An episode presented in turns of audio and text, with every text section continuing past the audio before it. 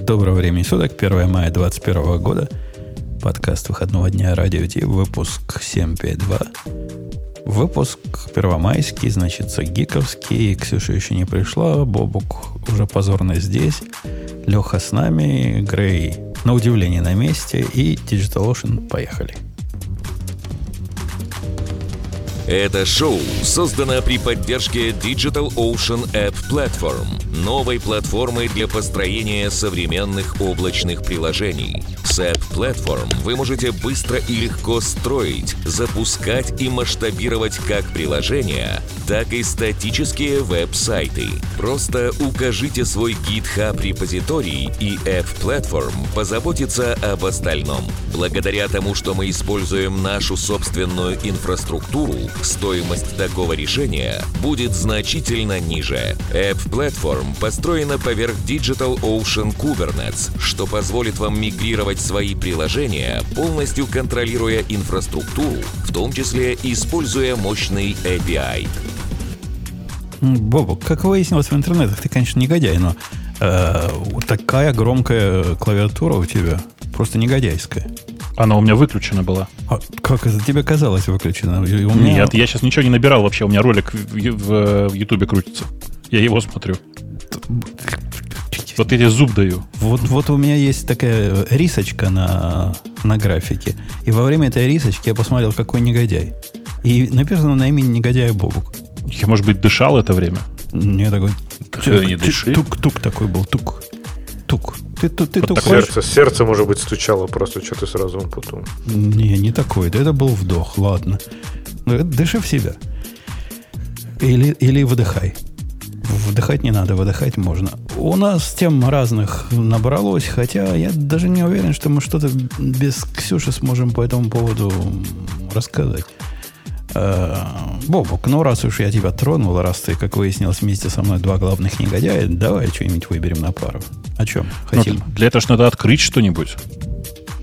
Слушайте, ну первая тема прям хороша. Да Ее прямо сразу и поставим. Не знаю, ну хорошо, не знаю, я ладно, не знаю. я не буду да лизать. Почему? Она классная, пробовал. давайте, что вы? Но... Тем более она же продолжается. Я просто не, хот... я не хотел на Бобу подавить. Я-то тоже согласен, но ну, кто я такой, чтобы... Я все согласны. Отличная тема, особенно после того, как чуваки из Бейскампа зачем-то начали делать этот свой хей.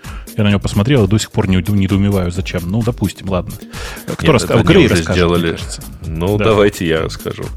А, значит, э, Basecamp, хорошо известная всем компания, это те самые ребята, которые Ruby on Rails, э, которые, собственно, сам Basecamp, которые до этого назывались State Sense Signals, э, под, которые написали две книжки, пишут популярный блог и, в общем, всячески хайпят и так далее. А в, на этой неделе выкатили такое вот программное заявление, сделал это Джейсон Фейт, SEO компании – а потом, э, так сказать, как бы по свежим следам пришел э, Дэвид Хейнеман и Хейнеман, и, который CTO, и э, начал пояснять. А, выкатили они изменения как бы внутренней политики компании, она состоит из шести пунктов, и, ну, в общем, они, в принципе, довольно разумные, но, естественно, всех, как принято говорить, затегейл первый пункт. Значит, первый пункт означает, что больше в рабочих э, аккаунтах, то есть в рабочей переписке в Basecamp не допускаются общественные и политические дискуссии. То есть э, сейчас все очень чувствительно. Сейчас, секунду, подожди, тут да. уточним. В бейскемпе самого бейскемпа. Не во всех бейскемпах. Да, да, да, да. В, раб- в рабочем. И, да, кстати, да, в их кстати, рабочем как, бейскемпе когда вы читаете новости, обязательно фильтруйте, потому что э, э, блокпост обновили, причем обновили вот с такими важными деталями. Потому что в первой версии он сказал, что типа запрещено, сотрудникам запрещено обсуждать. А уже потом он сказал, запрещено обсуждать в рабочем Basecamp. Не-не-не, слушай, там на самом деле, да, вот, но апдейт появился довольно быстро, потому что я читал ну, его почти где-то, сразу, ну, я не да, знаю, да. через я не знаю, через ну, час хорошо. после того, как его выложили, и уже был апдейт хейта можно игнорировать, но 80 актуально, да. да, значит, и мотивировка довольно простая, потому что, в общем, и так достаточно всяких дискуссий, все очень чувствительные, и любая дискуссия может так или иначе э, касаться каких-то политических и общественных вопросов, и от этого она моментально становится непродуктивной, отвлекающей, она пожирает кучу энергии, это нездорово, и это вообще не имеет ничего общего с развитием любого продукта. А поэтому все вольны, так сказать, делать, э, э, высказываться на эту тему где угодно в своих личных аккаунтах или даже в личных проектах на Basecamp же, то есть как бы от своего имени на Basecamp, но не в рабочем месте, где, собственно, происходит вся работа.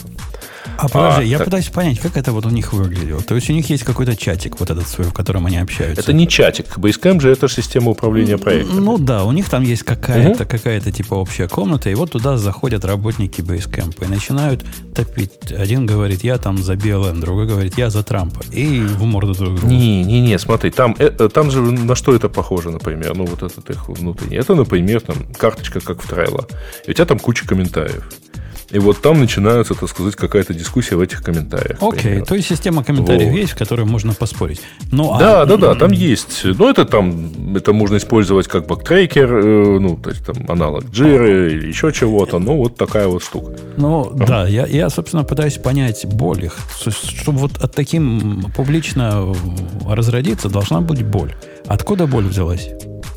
Ну, э, я вам расскажу, может, откуда боль взялась. Там, там на самом начале... деле история про какие-то смешные названия клиентов. Дай, дай бог. Где-то дай, там. Дай, слушай, бог, слушай, давай, там, там, же, там же все объясняется. Там, обратите внимание, кого они цитируют. Они цитируют Хакслей с его э, дверями восприятия. Uh-huh. А там такая цитата, знаете, она как бы... Вот вы ее послушаете. Мы живем вместе... Давайте я, я пытаюсь на хоту переводить, вы меня простите. Мы живем вместе, действуем Хаксли друг на друга... Простит, да. и, да-да, и, и реагируем друг на друга. Но всегда и во всех обстоятельствах мы сами по себе. Бла-бла-бла, значит, там типа мученики выходят вместе, а распинают их поодиночке, все дела. Э, по своей природе каждый воплощенный дух обречен страдать и наслаждаться в одиночестве. Вот как-то так, да? Так вот, э, тут нужно что знать-то? Что Хаксли — это э, главный идеолог употребления психоделиков. А, и, собственно, весь текст его во многом был про это. Я сильно подозреваю, что все это на самом деле следствие того, насколько чуваки в бейскемпе начали жрать психоделики. Другой причины здесь нет, мне кажется. Слушай, вот, честно, такой версии я не встречал. Я видел версию, а, там, по-моему, э, Дэвид начал рассказывать про то, с чего все началось а у них э, в каком-то из, в каком-то вот из мест в, в, в рабочих аккаунтах начали, э, выложили список э, смешных имен клиентов, начали их обсуждать, а потом это дело как бы, поскольку это перестало проходить уже, ну, там, перестало наблюдаться, как это, ну, остатки юмора даже в этом, они это дело попытались прикрыть, возникли какие-то внутренние вещи, ну, то есть, условно говоря, попытка навести порядок, так сказать, во флудящих и флемящих сотрудниках привела вот а, к тому, что Подожди. понадобилось прописывать прям Они правила. обсуждали настоящих клиентов, типа не, не тестовых? Да, вроде бы какие, вроде бы там типа, знаешь, там саппорт поделился какими-то, вот смотрите, какие у нас смешные там, имена у клиентов там или названия у клиентов. Вообще дебилы какие-то. Ну, они что-то просто борзели, по-моему, да, вот это, это, вот. то, что дебил. Во-первых, а. это нагло, во-вторых, это как-то совершенно... Не, ну это как бы я, внутренний я чатик это... и так далее. А это кажется внутренне. Без разницы. Все, что, что Персонально это... Все, что когда-то внутреннее, где-нибудь когда-нибудь станет внешним. Представляешь, такая утечка произойдет? И, и да, сам, даже, сам, сам факт, сам факт, какого хрена не обсуждать название клиентов. Вы что, совсем оборзели? Ну, то есть, вот у меня одна Не название, а имена, это, ребята. Имена, да. Это, это просто дичь, по-моему. То есть, только за это... Я, я так понимаю, там уволилась половина, а вторую, вот те, кто обсуждал, надо просто гнать было. В смысле обсуждать имена клиентов? Вот, ну, ни в какие ворота уже не лезет, по-моему. Ну, Слушайте, ну началось все с этого, но закончилось то тем, что им запретили любые политические дискуссии внутри. А ты, ты, ты за или против? Я, я, я у меня... не понимаю, зачем вообще как бы это ограничивать. Э, то есть вы же понимаете, что на самом деле технари в компаниях подобных э, э, Basecamp вполне себе могут зарубиться на тему Emacs против, против VI и со временем до Гитлера дойти легко. Да, со временем, а Гитлер, моментально а Гитлер что использовал? Да не, Гитлер? Не Макс против а, Самое главное это... Таб... Слушайте, это, кстати, интересная мысль. Вы никогда не задумывались, что вот это вот традиционное нацистское приветствие, оно демонстрирует превосходство Емакса именно? Наоборот. Потому что он как бы вскидывает руку вверх, показывая, что у него все пальцы в наличии. Да ладно, там подразумевается два пальца. Не только двоеточие, да.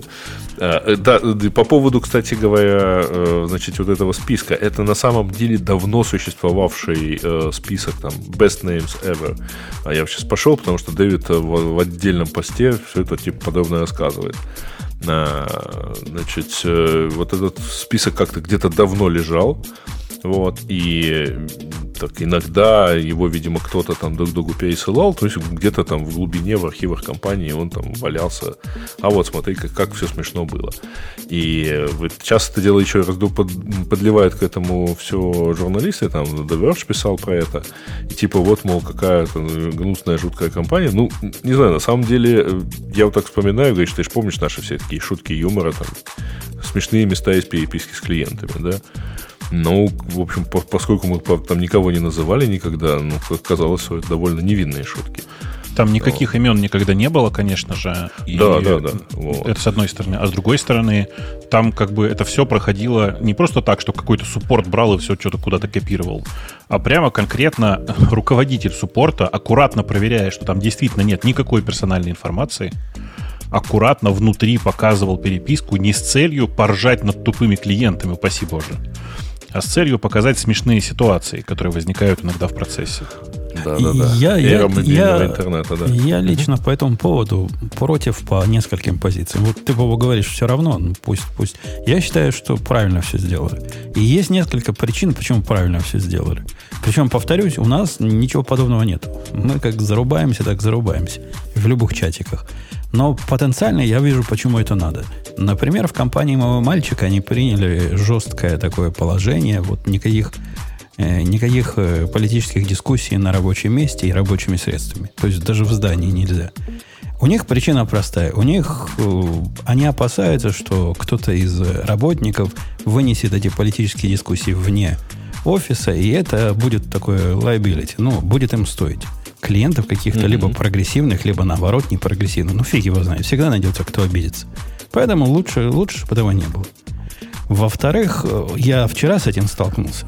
Вы не поверите как. Я написал у себя на общий email, ну, у нас, когда уходишь, там больше, чем на час. Обычно пишешь всем, ушел, вернусь там во столько-то. Я написал, ухожу в час, значит, э, прививку делать. Наверное, за час вернусь. Ну, если не вернусь, значит, не поминайте лихо. Считайте коммунистом. Да. И написал, написал такое письмо и пошел. Пришел обратно. Тут, бурление уже. Без меня бурление. Тетка наша написала мне уже сочинение. Эссе. Говорит, я тебе лучше думал. Я думал, ты понимаешь.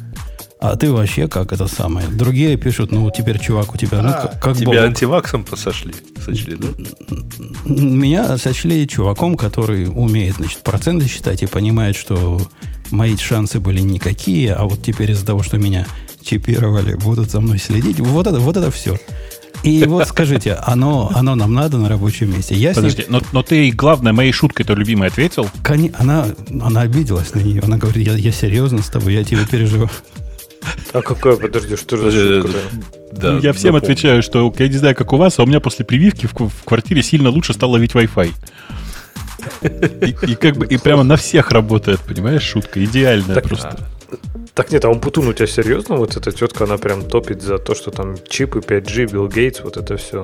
Ну, она вот так в деталях не, не, не погружается. Однако у нее противоречие. То есть, с одной стороны, пока был Трамп, она считала, что это лучшая прививка на свете, потому что Трамп плохого не придумает.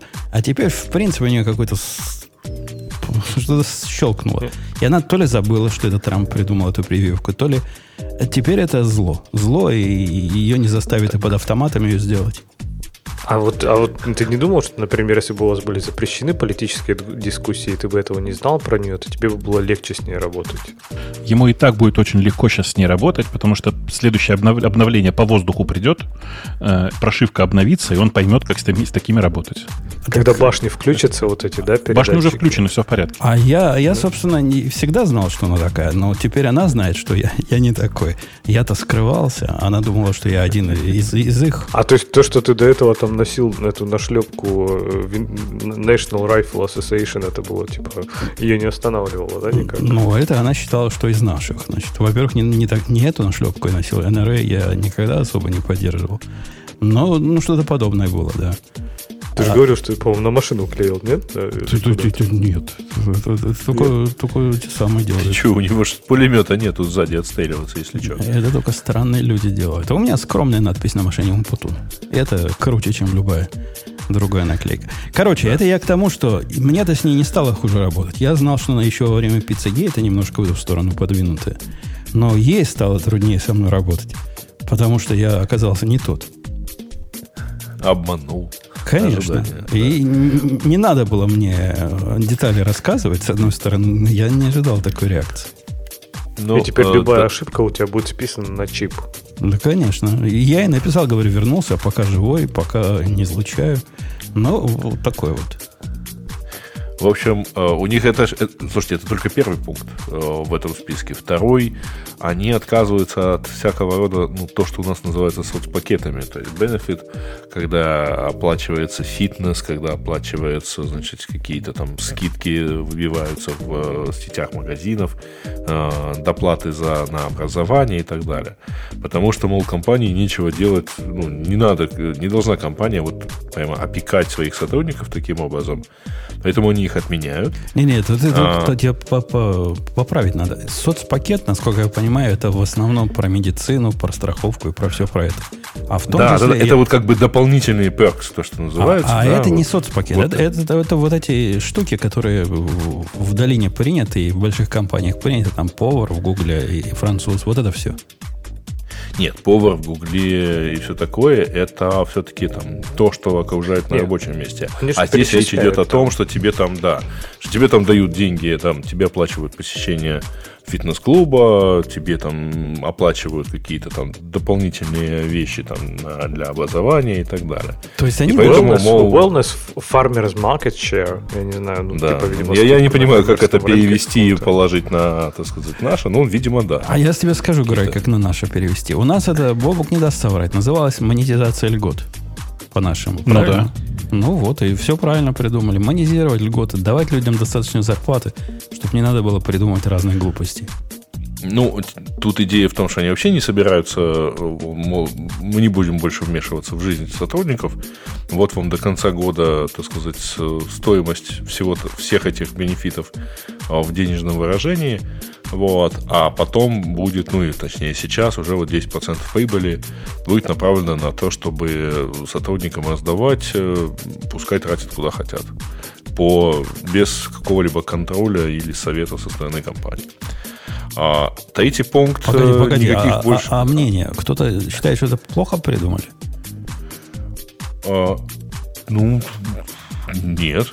А, кто ну, я так понимаю, что у Твиттера бомбануло-то в основном от первого пункта. То есть, типа, остальные вообще в принципе... Нет, а, ну давайте про, просто, про их, поскольку их шесть, да, там, и, поскольку их, их там шесть, давайте про все, а потом... Это, это, мне кажется, как раз такой самый ну, Да нет, разумный... их, бомбило с этого довода, с этого тоже. Говорят, как да? так? Да, ну, ну раньше хорошо было. Как можно сначала козу продать, а потом козу купить? Вот это, ругались на это, я видел сам. А-а. Так да. они же денег дали им, правильно? Ну, То есть да, они типа не просто отобрали. Ты, ты, Леха, не понимаешь главного. Раньше им деньги давали на здоровую еду. Теперь они за эти деньги купят нездорового алкоголя. Это как вообще? Это как, как, как society будет наши Толкают выживать. их, можно сказать, с, утеса просто стал, толкают их в, это, в объятия конечно. разврата и алкоголя. И порока, да. А, так, больше никаких комитетов. Э, у них практически не было э, там, никаких э, принципов принятия, коллегиального принятия решений на протяжении всей истории этой веб-студии. Но вот в последние годы у них несколько штук появилось, и больше они так делать не будут. У них есть конкретные ответственные люди за принятие решений по определенным вопросам. В, в best judgment этих людей относится там, например, какая-то там пожелание спросить опросить компетентных сотрудников э, и сформировать свое решение самостоятельно. То есть есть люди, которые занимаются, там, например, HR, вот, соответственно, они занимаются HR э, и принимают в этом отношении решения.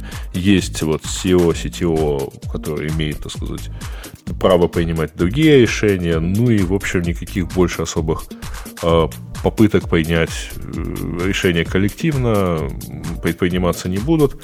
Вот с чем я полностью, на самом деле, согласен. А мне, мне оно кажется одной из самых э, действительно controversial э, э, пунктов здесь. И он не зря, вот этот пункт вызвал больше всего споров на Hacker News, где я читал. Но, во всяком случае, самый длинный тредик был. По сути, они говорят, вот это ваша вся плоская структура и э, вот, эти, вот эти мысли, что все равны и могут вместе собраться и придумать истину, фигня полная. Мы вводим хорошую, четкую, проверенную иерархию. У нас теперь будет все как, как положено. Вася сказал, Коля сделал. Нет, на самом деле не так. Ну как, а, тут так написано. Не-не-не, здесь, э, по-моему, здесь написано немножко иначе. Что вот есть, условно говоря, люди, ответственные за то или иное направление работы. Это и есть цепь вот, командования. У них есть цепь командования. Их обязанность принять это решение. Конечно. Иерархическая а, не система. И иерархическая они, система. Ну, типа, предполагается, что они спросят э, мнение у других – но они не должны ждать одобрения, условно говоря, всей компании, чтобы там принять какое-то решение. То есть ты говоришь, нет, и на самом деле потом повторяешь, что, что я говорю. Ну да, это и называется иерархическая система. Если у тебя начальник более-менее вменяемый, он поговорит с ключевыми игроками, чтобы понять их мнение, но решение будет принимать сам.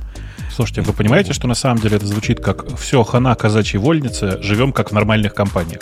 Да, да, и поэтому оно и вызвало... какой мере, да. Оно и вызвало такое отторжение. Вот это я могу представить, как вызывает отторжение коллектива. Не знаю, мне кажется, он потом действительно все-таки немножко не про то. Вот, э, опять же, я читаю между строк, то есть явно там какая-то своя долгая история, которая, то есть вот эти все пункты, это все э, прорвало какое-то внутреннее напряжение, которое давно копилось. Он упоминает какой-то small council. Я так понимаю, что у них был какой-то э, вот этот консил, да, который занимался вообще всеми вопросами. То есть, типа, будем либо работать с этим клиентом. Занимался консил, в котором не, вообще не, не, слушай, возможно подожди, не ну, во-первых, это, это же, э, Леш, там на самом деле это же большой публичный сервис, то есть они не принимают, у них миллионы клиентов, они не принимают решения, ну, работаем мы с таким клиентом или нет. Не, ну Но... ну ты понимаешь, да, идея в том, что типа какие-то решения да, я, я тебя прекрасно понимаю, потому в котором что... были люди, которые вообще не связаны с этим. Я в свое время, ну вот в Яндексе культивировалась примерно похожая история, что ты можешь пойти и там высказать свое мнение по любому поводу, э, ну пока компания была относительно небольшой, там до IPO условно, ты можешь пойти и высказать свое решение, и в принципе там, ну хорошо бы, чтобы тебя послушали, потому что, ну, наверное, ты глупость не скажешь. А, и это, с одной стороны, как бы хорошо, это обеспечивает такой плюрализм, там приходят люди, советуют что-то там. Но э, в итоге э, в какой-то момент, там, через неделю после вроде бы как принятия решения там, об определенном образом, приходит проснувшийся человек и говорит, а почему мы это делаем? Мы что, решили это делать? Кто это решил? Давайте, давайте еще раз про это подумаем. Э, я, кстати, не вижу в этом ничего плохого. Если у вас система, то нельзя сидеть на двух стульях одной попой, простите уж, даже если она большая. Либо, либо у вас система э, иерархическая, и решение принято, решение выполняется исполнителями и контролируется и его процессы, либо у вас система плоская. И тогда прийти и сказать, а нафиг мы это делаем в любой момент этого процесса, это совершенно нормальное дело. И так, и так не получится. У них, видимо, и так, и так было. И вот этот малый... Маленькая компания. По состоянию на, на этот понедельник в ней работало 57 человек. И что? И все равно даже... Ну, 50... то есть это маленькая ком- компания, а поэтому, ну, вот ей характерно какая-то условный, условный хаос в таких механизмах. Хорошо, им характерно вольница, им характерна вот эта группа менеджеров, которые такой малый совнарком принимали решения. А, и да, перестройка гласности, там, как ты сказал, плюрализм еще, все, все было. А теперь не будет. И я не вижу в этом ничего плохого. Этап просто... Этап развития. Слушай, ну я вообще, поскольку, так сказать, вырос в атмосфере едином начале, то, в общем, даже, даже скорее за, полностью за вот подобный подход. Потому что, ну, всегда должен быть человек, принимающий решение и несущий за это ответственность. Когда решение принимается как-то по результатам длительного обсуждения со взвешиванием всех мнений и так далее, и потом фиг найдешь, кто сказал, так сказать, жираф большой ему видней, ну, в общем, как-то а, а тебе надо концов не найдешь. Обязательно было кого наказать потом, когда окажется решение неправильным. Ну, или, хотя или бы э, найти того, кого больше не слушать. Чье мнение про жирафа больше нам не интересно, поскольку ну, оно неверное. Ну, почему? Про жирафа неинтересно, а может, про антилопу правильно скажет. Не-не, зря, ну, зря вы вот это ищете виноватых в вашей постсоветской реалии. А, кстати, вот следующий пункт практически напрямую вытекает из предыдущего. Никаких больше вот обдумываний и возвратов к предыдущим решениям. Нельзя много думать, а потом там нерешительно что-то сделать. Но всегда лучше сделать. Ну, вообще, правильное как бы решение это то решение, которое принято быстро. Вот, вот, вот тут я хочу, Леха, тебя спросить. Это какой-то WTF. Это вообще что они несут? Когда мы умели в нашей области принимать правильные решения настолько, что вот все, забили, отрезали и, и пошли дальше. То никогда. А рефакторинг? Рефакторинг это э, квинтэссенция того, что мы не умеем с самого начала правильные решения принимать. Не, мне кажется, тут не про это. Я думаю, что, опять же, говорю, это какая-то внутренняя история. То есть это чуть ли не персональные вот эти пункты, я думаю, адресованы кому-то. Я уверен, что, знаешь, есть вот чувак, который ходит на их по офису и говорит, ага, а я говорил, ага, а я, а я предлагал, ага, я знал. И мне кажется, это вот адресовано вот на такие. А возможно, это консил как раз ходит вокруг этого DHH и говорит, а мы тебе говорили, что не надо там, не знаю, что делать, в Лимане участвовать там или еще что-то, какую-то фигню. То есть такое ощущение, ну что это конкретные ответы. Понятно, что там есть конкретные вещи, тем более, что ребята там умеют как-то обобщать свой опыт и все-таки отталкиваться от каких-то конкретных примеров. Но в данном случае это тоже вполне понятная проблема. Ну вот ровно, как я сказал там в предыдущем пункте, когда после какого-то уже, казалось бы, принятого решения, вдруг говорится, не, ну вот, может быть, мы еще сделаем вот так, а давайте мы всех послушаем, а давайте мы, так сказать, еще раз подумаем, блин, да мы бы уже там неделю назад бы быстренько выкатили бы какой-то фикс и побежали бы дальше. Но может это еще, чтобы, опять же, не расколоть уже команду после того, как решение принято, то, что не популярно среди всех. То есть, ну, не знаю, даже вот эти пункты, да, что, окей, он их опубликовал, это уже принятое решение, и сейчас все начинают это обсуждать. Я так понимаю, что ты его как раз посыл в том, что, типа, ребят, все, это уже случилось, если вам нравится, вы остаетесь с нами, не нравится, уходите.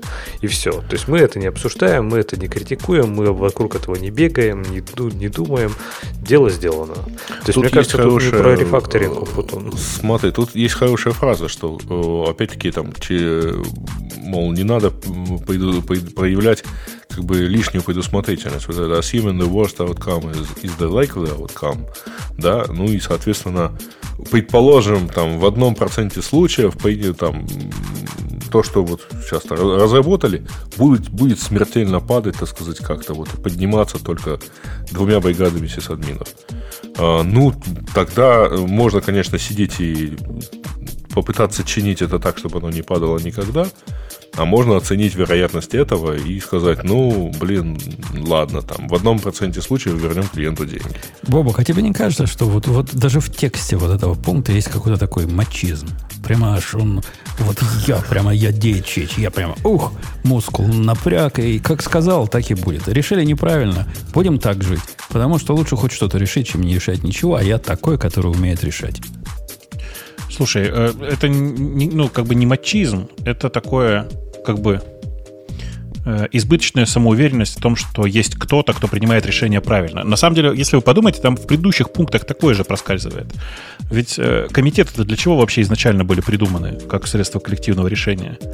Для того, чтобы избежать э, принятия ошибочных решений, базирующихся на чем-то авторитете. А, и, ну, по большому счету, это ровно такая же история. А сейчас мы говорим, нет, мы оставляем одного человека, который принимает решение. А дальше вы там, короче, как хотите. Э, Все это, э, это возврат к идее, что ну, типа, есть сильные авторитеты. Мне кажется, что причина здесь на самом деле очень простая.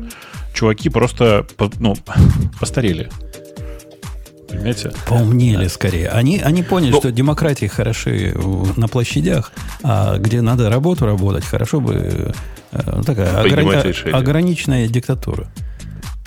Э, просвещенная диктатура. Во, вот, да. Просвещенный монарх нужен. Не будет больше 360-градусных ревью, то есть, когда работник на начальника, а начальник на работника. Э, Нет, дает... не только на работника. Ну, не только на начальника, но и вокруг все.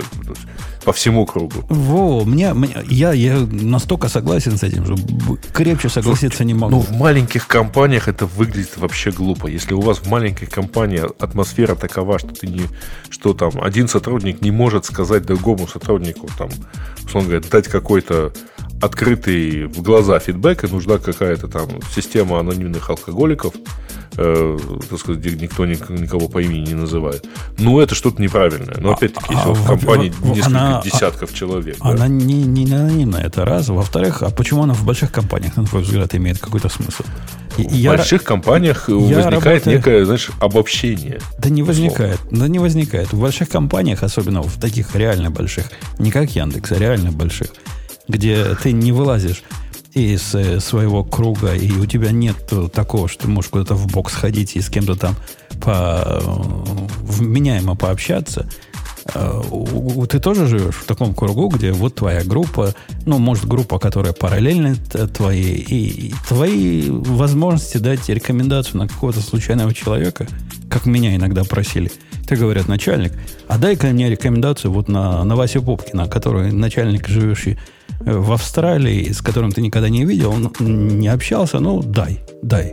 А как я дам? Ну, наверное, чувак хороший, фамилия ну, хорошая. Вообще 360 автоматически подразумевает, что ты имеешь полное право написать «я не знаком с этим человеком» или «я не работаю с этим человеком». Ну, за это тебе минус дают в, в, в результирующей зарплате. Не, на, положено дать. Вообще нет, минус тебе за это не дают. Это у Там... вас не дают, а в больших компаниях дают. Есть такие компании, но тут есть такой важный момент, что э, так как минус получаешь не только ты, но и человек, который в своем 360 списке указал тебя, то вообще-то никто так не делает. А не кажется тебе идиотская идея? Вот у нас э, в корпорации обязательно, там было два таких, э, вот таких человека, ну, вообще лишних с моей точки зрения, которые откуда тебя знают и говорят, ты можешь их оценить. И обязательно начальник твой есть. Вот обязательно должен быть начальник, иногда даже начальник начальника. Вам не кажется, что в этой идее что-то сильно нездоровое? Ну, мне кажется, что в этом идее есть нездоровая. Вообще просто проводить формальный 360 вот таким странным образом, ну, это бред какой-то. Непонятно зачем. При этом же э, э, они говорят, типа, анонимно все это, да, типа, это приватно. Ну, мы-то знаем, как эта приватность работает. Ну, то есть никак. Ну, ну конечно. Ну, где-то табличка, табличка из Excel утечет и станет доступна всей компании. Это же моя любимая цитата из Высоцкого. Кто мне писал на службу жалобы? Не ты, да я же их читал. Так и будет. Так и происходит. Не, ну там как раз не анонимки же были. Ну, ну 360 подразумевает анонимность. Ты даешь честный фидбэк на человека, рассчитывая на то, что как бы никто тебя с этим не спалит, что это как бы честно, ну, честно анонимно. Ну, именно этим, да, и обеспечивается твоя честность. Вот. Э, ну, я поэтому и говорю, что если у вас в компании есть там 50 человек, как у них, э, ну, вот так вот невозможно построить систему, где там прямо в лицо можно сказать, что ты думаешь. Ну, как там, там все-таки компания без... Ну, там, в, в компании должен поддерживаться именно дух, а не вот эти все сложные процессы. Про Но... дух у них как раз пункт номер 6. Не забывать, зачем мы тут собрались. Ну да. Мы занимаемся, так сказать, э, написанием э, программ, ну, разработкой продукта, и мы вот делаем вот такие продукты, и компания не занимается общественной деятельностью. А, представители компании пишут книги, пишут, ведут блог, выступают, а, там, делают open source программное обеспечение и, в общем, всячески помогают развитию индустрии. Но их работа писать программы, ну, разрабатывать э, программное обеспечение – и у компании не собирается выступать там ни на какую вот, новостную тематику, э, высказывать какую-то общественную позицию, занимать и отстаивать ее, и поддерживать и так далее, что, в общем, не отменяет право сотрудников э, такую позицию иметь, высказывать идеи, продвигать их и, в общем, делать все, что им в этом отношении заблагорассудится.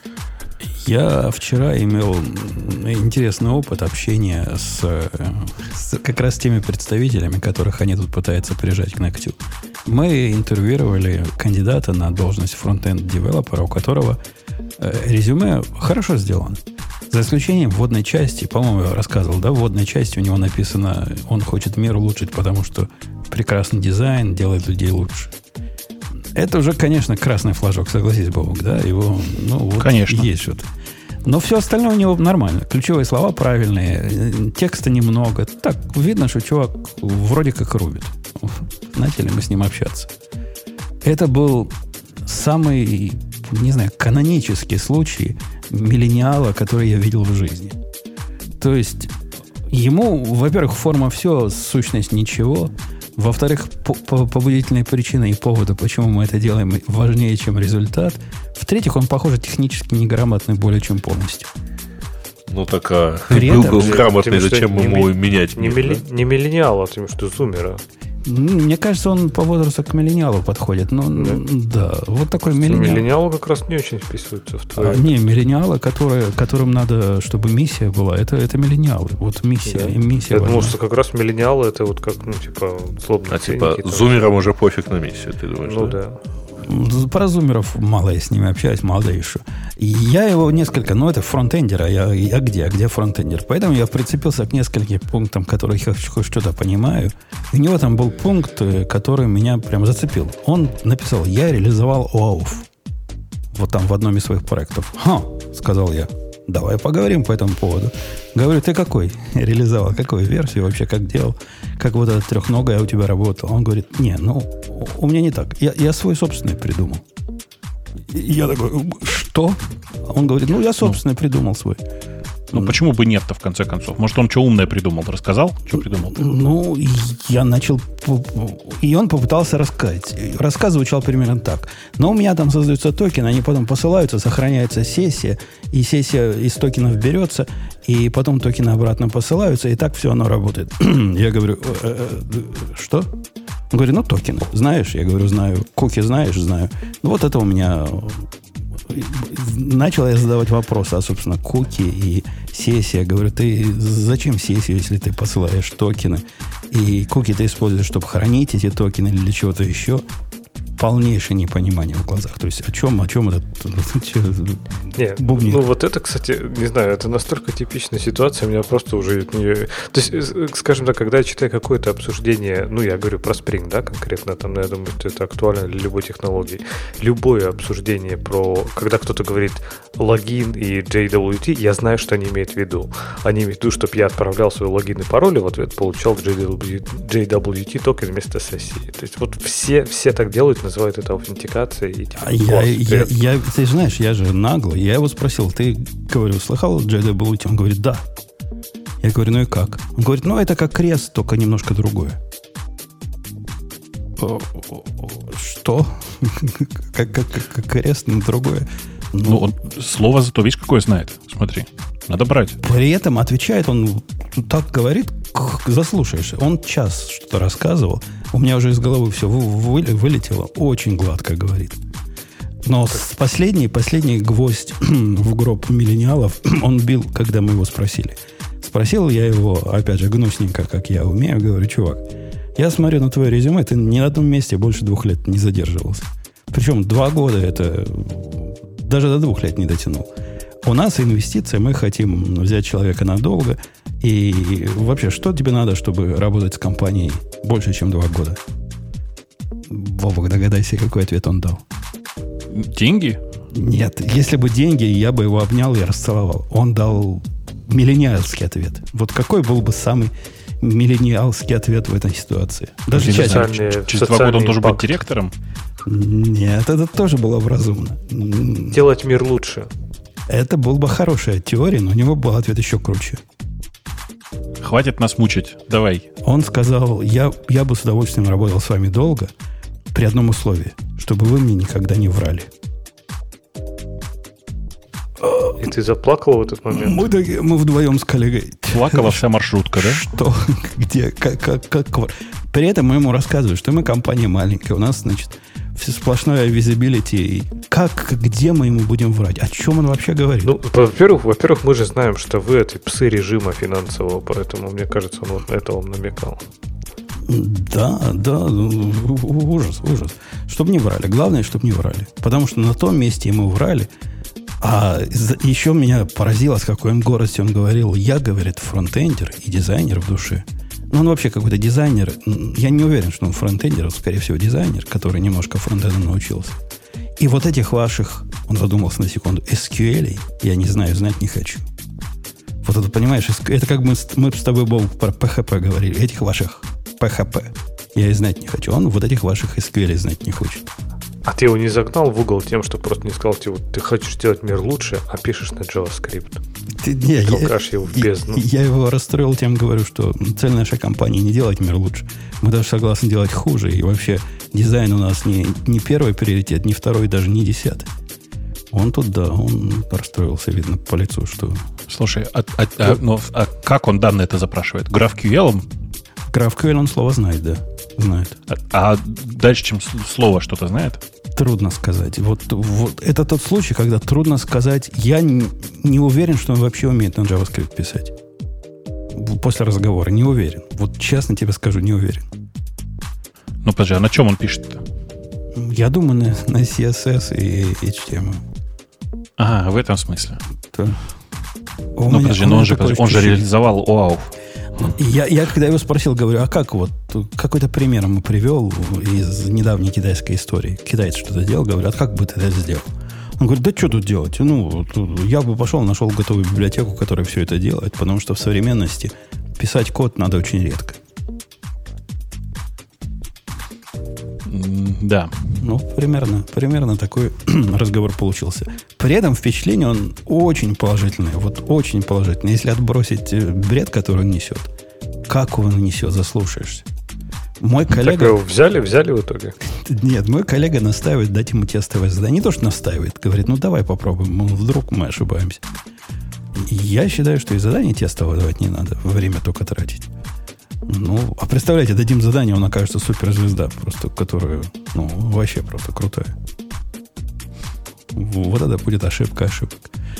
Ладно, поглядим. Ну что, пойдем на... А, давайте добьем-то тему бейскэмпа. Расскажем о том, что вонь поднялась все, все, все человеческая. Совершенно ненормальная. Массовый уход и хлопание дверями. Э, разрешение уйти и забрать все, что, все, что ваше, уходить. Сколько там у них ушло-то? А, у них вчера э, пошли объявления, то есть там, видимо, там внутри всю эту неделю происходили всякие там события, дискуссии, кто-то высказывался уже даже публично о несогласии. В итоге DHH предложил всем какой-то вариант выходного пособия, и вчера э, было известно о 15 сотрудниках, которые сказали, что мы сваливаем. Значит, я читал, что ушла вроде бы вся разработка под iOS, хотя я даже не знал, что у них такая есть. Но это, видимо, какой-то там тонкий клиент к их системе. Э, ушел э, руководитель отдела дизайна, уходит руководитель маркетинга, уходит руководитель саппорта и часть команды саппорта. А, то есть, в общем, 15 человек от 57 значивших, значившихся там совсем недавно, а, ну, у них там постоянно на понедельник было 57 вот имен, у них есть специальная страничка по команду на сайте. А, это, вообще говоря, там, ну, ну четверть как минимум, да, даже Но только не забывайте, что там, типа, ушли, это так, громкое слово, но ушли с выплатой полугодовой зарплаты. То есть, типа, не то, что они прям хлопнули дверью и ушли. Не, ну, слушай, подожди, вот мне, кстати, интересно, они ушли вот прямо вот, условно говоря, они в пятницу заявили, и с понедельника больше не работают, вот тогда это хлопнули дверью. Ну, не, ну там, там наверняка есть по договору, чтобы получить вот это выходное пособие, отработать там две недели, три недели, сколько надо. Жень, а ты понимаешь, что ты этих людей сейчас можешь подхватывать просто? Куда? На крыло? Ну, к себе. На крыло. Фронтендерами? Фу, ну, в смысле, они же, э, Basecamp, они же в, в Чикаго. Да я знаю, на Hotwire как раз писать было бы круто, который ты не любишь. Ну, вот я как раз хотел сказать, что большой вопрос, надо ли их подхватывать. Тут в чате правильно пишут, дверью не хлопнули, руки были заняты деньгами. В, э, на, на Hacker News одна из популярных э, теорий была о том, что ну, вовсе они не хлопали дверьми, а просто такая ситуация, когда тебе предлагают выходное пособие за полгода. И, и почему бы не устроить себе длинные каникулы, особенно на фоне того, что COVID помешал нам прошлый отпуск взять, вот это все. И я э, согласился бы с этим доводом, если бы не одно но. Я видел человек из, не знаю, 5 из этих 15, которые э, разразились грозными и гневными постами, рассказывая, почему именно они ушли. Ну, нельзя одновременно говорить, что они ушли просто потому, что деньги раздали, а потом читать, что они несут, как, как они ненавидят все эти новые решения. Нет, они ну, ушли из-за решений. Ну, Нет, да, они ушли но... из-за решения, но кто их возьмет? А, вот ну, ушли... вот, да, да, давай. давай. Не, я просто скажу, вот чисто да, быстро закончить эту мысль. А ушли бы они, если бы это было условие, типа, не нравится, валите. А здесь не нравится, берите шести э, полугодовое жалование и уходите. Ну, подожди. ну, тогда, конечно, я недоволен.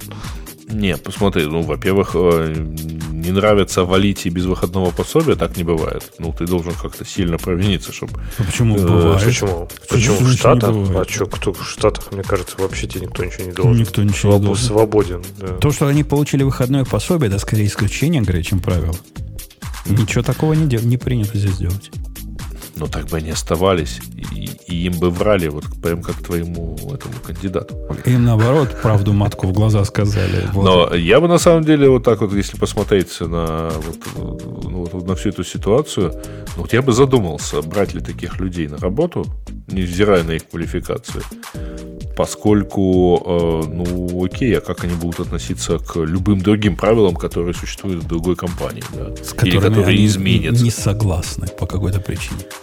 Ну, в общем-то, да. Э, в общем, понятно, да, все. Раздули из этого, конечно, большую историю. Социальщину прикрутили к этому и справедливость, против которой теперь Basecamp оказался. Я, я по большому счету их поддерживаю. И, судя по всему, в нашей студии все их так или иначе ну, поддерживают. Ну, кроме так Ксюши. или иначе консенсус, да.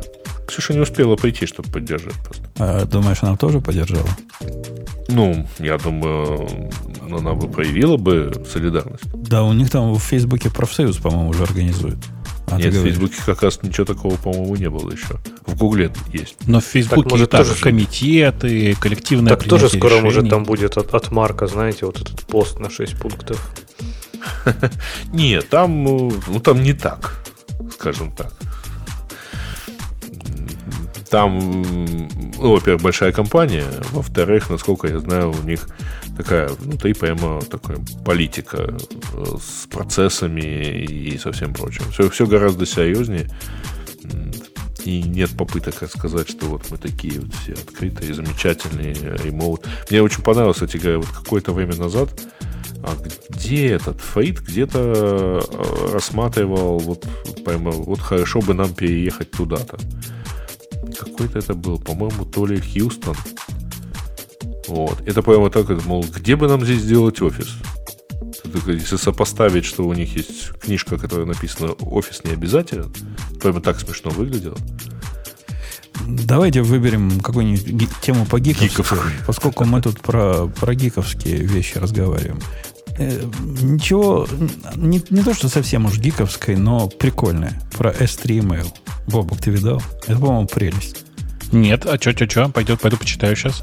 Это прелестная прелесть. Чувак сообразил из э, клея, веревочек и, и других.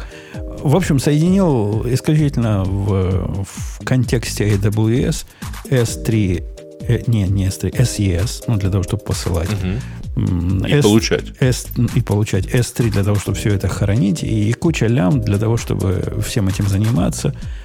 Придумал serverless, э, ну, так сказать, serverless, email, свой собственный email сервер. Который... Для приема или только для передачи? Сервер. Для всего. И, для, и всего. для приема и для передачи. Ты, ты, если откроешь диаграмму, у тебя уши станут торчком. А, какое-то количество всего. Какая красота. Ну, вообще прямо круто. Слушайте, с фильтрами и всем прочим. То есть это реальный такой сервер, э, э, email сервер, где ты можешь любое количество имейлов себе завести, где ты можешь что угодно, просто полный сервер без сервера может заменить ваш инфраструктурный email вот при помощи набора вот этого. У него там у него что мы pipeline и вообще все, посмотрите, прям вообще по красоте он все разрисовал. Что куда деплоить, а где у него там э, эти код, как, как это называется? Код э, build, где у него pipeline, вообще прям, прям вообще серьезно, реально программирование в Амазоне, вот без шуток. А у него, ну, у него тут как-то хитро. Мышкой. У него пайплайны запускать для того, чтобы артефакты на S3 класть, насколько я понял. Меня, меня это вообще немножко заколдует. И кроме того, пайплайны, по-моему, запускаются для того, чтобы apply ить конфигурации, изменение конфигурации. В общем, тут все волшебно работает. Но выглядит... Ну, не совсем. Сходи, посмотри в раздел SES Limitations. Что еще угу. не работает? там ничего на самом деле не работает, потому что по причинам безопасности АВС ограничивает э, э, все отправкой 200 e-mail за 24 часа. Э, если тебе нужно больше, ты должен обратиться к КВСу, чтобы прикризить лимит. И по умолчанию ты не можешь отправить e-mail на неверифицированный адрес. Да ладно. Понимаешь, да? Да нет такого. SES никогда такого не, не делал. Ну, у, у него там так написано. Я как бы за что купил, понимаешь? Вообще, подожди, а что, а что значит, чем ты должен верифицировать? Подожди, Жень, у, у тебя так не работает. Знаешь почему? Потому что тебе сначала присылают письмо. Нет. У меня есть сервис, который отсылает отчеты заказчикам. Никакой верификации в жизни мы там не делали их адресов. Подождите, а, а поясните, пожалуйста, что такое верификация адреса, если я, условно говоря, даю сервису э, письмо и адрес, куда надо послать? Ну, верификация, у них есть там понятие верификации. Однако оно не обязательно для посылки имейлов. Ты можешь сказать, что вот этот имейл, которому мы будем посылать, я знаю, что этот чувак правильный, и поэтому посылай не думай. Э, по поводу лимитов 200 имейлов, ну да, это так, однако поднимают они его из моего опыта просто на первую просьбу. Может, как, если тебе надо, как Грею, действительно рассылками миллионными разбавлять все, весь свой бизнес, то да, наверное, не пойдет. Но для нормальных случаев, ну, ты можешь...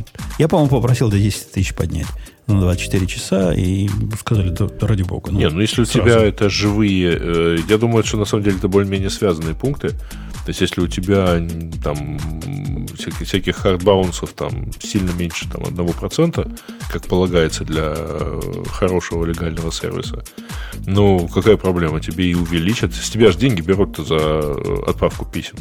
Ну, маленькие, маленькие деньги берут, да. Не, но все равно с них, у, у них бизнес-модель в том, что они за каждое письмо берут деньги, да? Ну, за, очень маленькие. За, за каждое, по-моему, 10 тысяч писем берут какие-то деньги, которые можно посчитать. Там да. что-то вот такое, совсем дешевое. Э, тем не менее, вот этот весь стек без, без всего, он ну, вызывает определенное уважение, согласитесь. Да. Не всех война убила, да. Леха, ты проникся уважением? Вот, вот так то. А, и так можно было? Да, можно и так. Можно и так сдаться облаку, вот настолько. Не, меня больше впечатлило даже вот сам подход, что это реально какой-то, знаешь, Amazon это уже платформа. Не то, что даже платформа, это язык для разработки. То есть это уже и там и IDE, и, и, и вообще все. Это прям как-то слишком косвенно. Это реально визуальный язык для разработки теперь. Вот эти квадратики посоединял, то что-то... Неужели никто еще такую штуку не сделал? Прям, чтобы ты сервисы Амазона потыкал друг с друга и раз заработало. Я в шоке, если честно. Но впечатлен.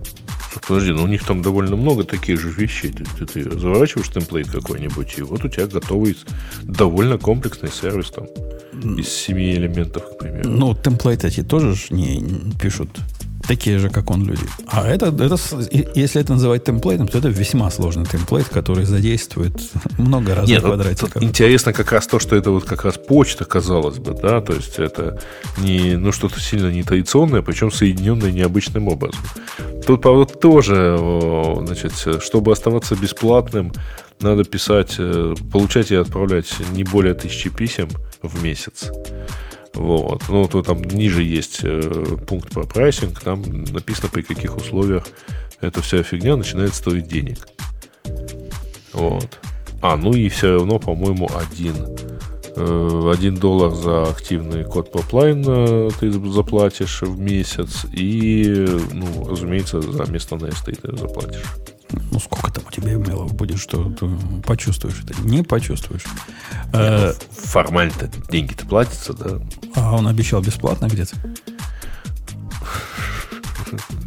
Не, он говорит, э, без, что без... Э, Нет, это вообще чистое художество, на самом деле. Без расстройства, да. Это, Из любви к искусству. Это практически можно продавать как вот эти, как они называются, N, чего на три буквы? NFT. Во, как вот это продавать можно? Assets.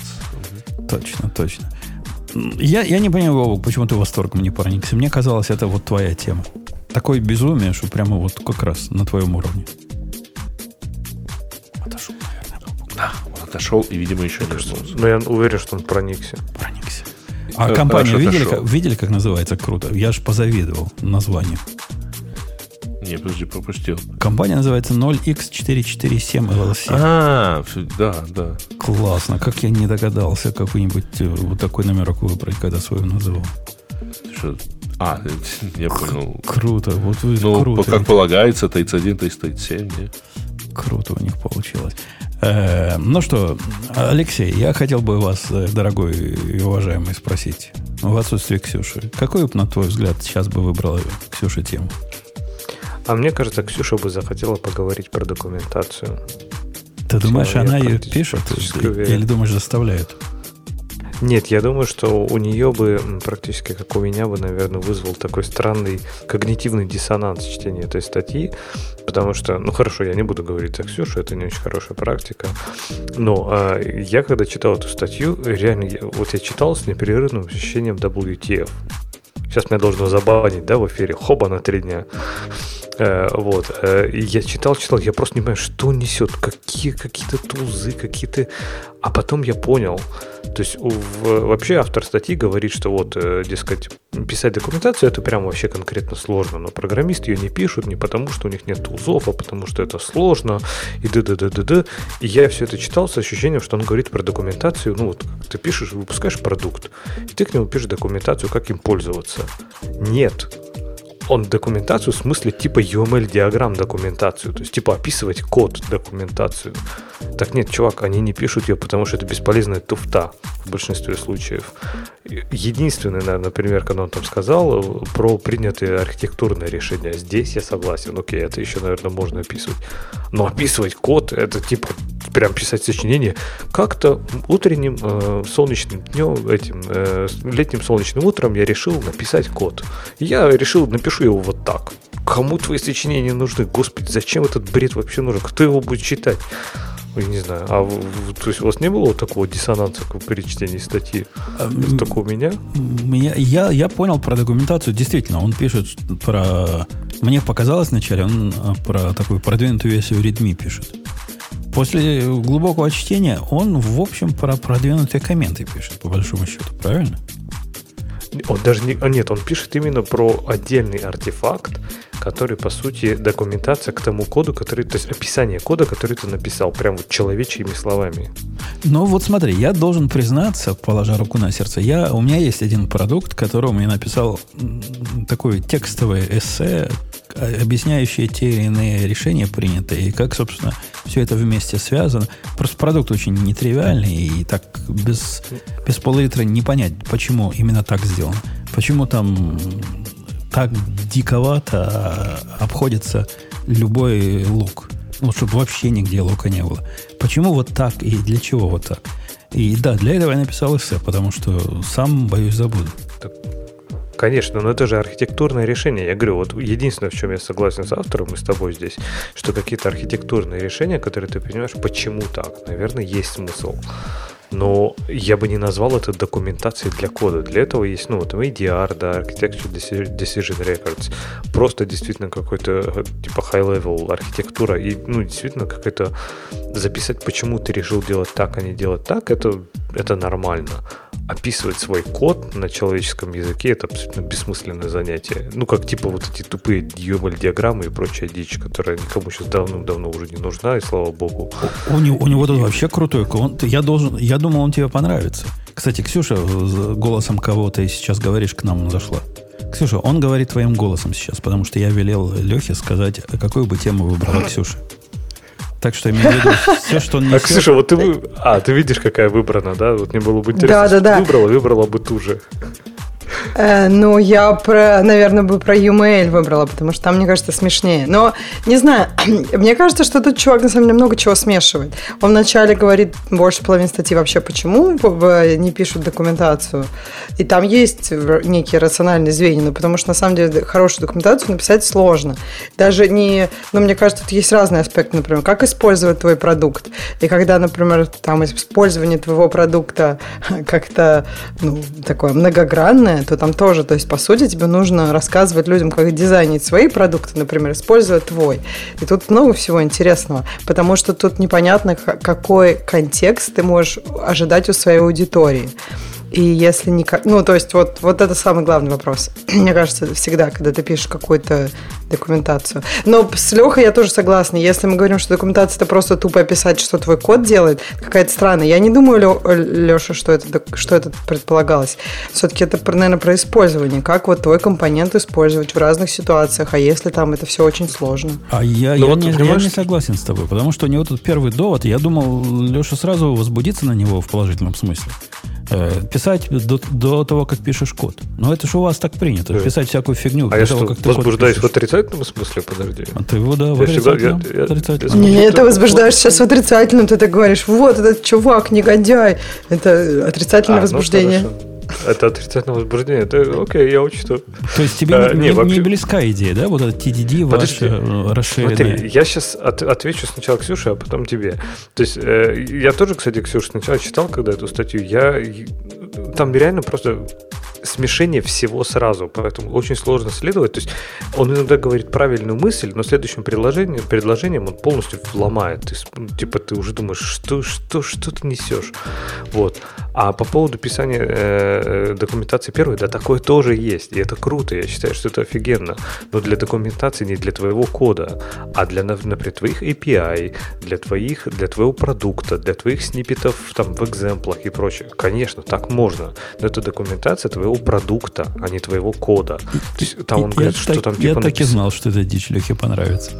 То есть писать документацию на API до того, как ты даже представляешь себе, какой API, и до того, как ты финализировал хотя бы первый раунд э, своих итераций, ну да, это потедить. Ну, не, не, подожди, он потом... Мне... документация. Да не, не, я это не так себе представляю. Допустим, мы договорились, да, что вот нам нужен такой продукт, и потом я просто могу накидать руками, там, не знаю, пять, вот просто как объект будет выглядеть и его интерфейс. И как бы просто показать это, конечно, это еще изменится. Это никто не сказал, что это вот будет финальная версия. Просто когда я показываю, можно получить фидбэк, кто-то скажет, а, вот так вот точно не будет работать, потому что моя там, мой компонент, который ты собираешься использовать, вот это тебе никогда, например, не даст.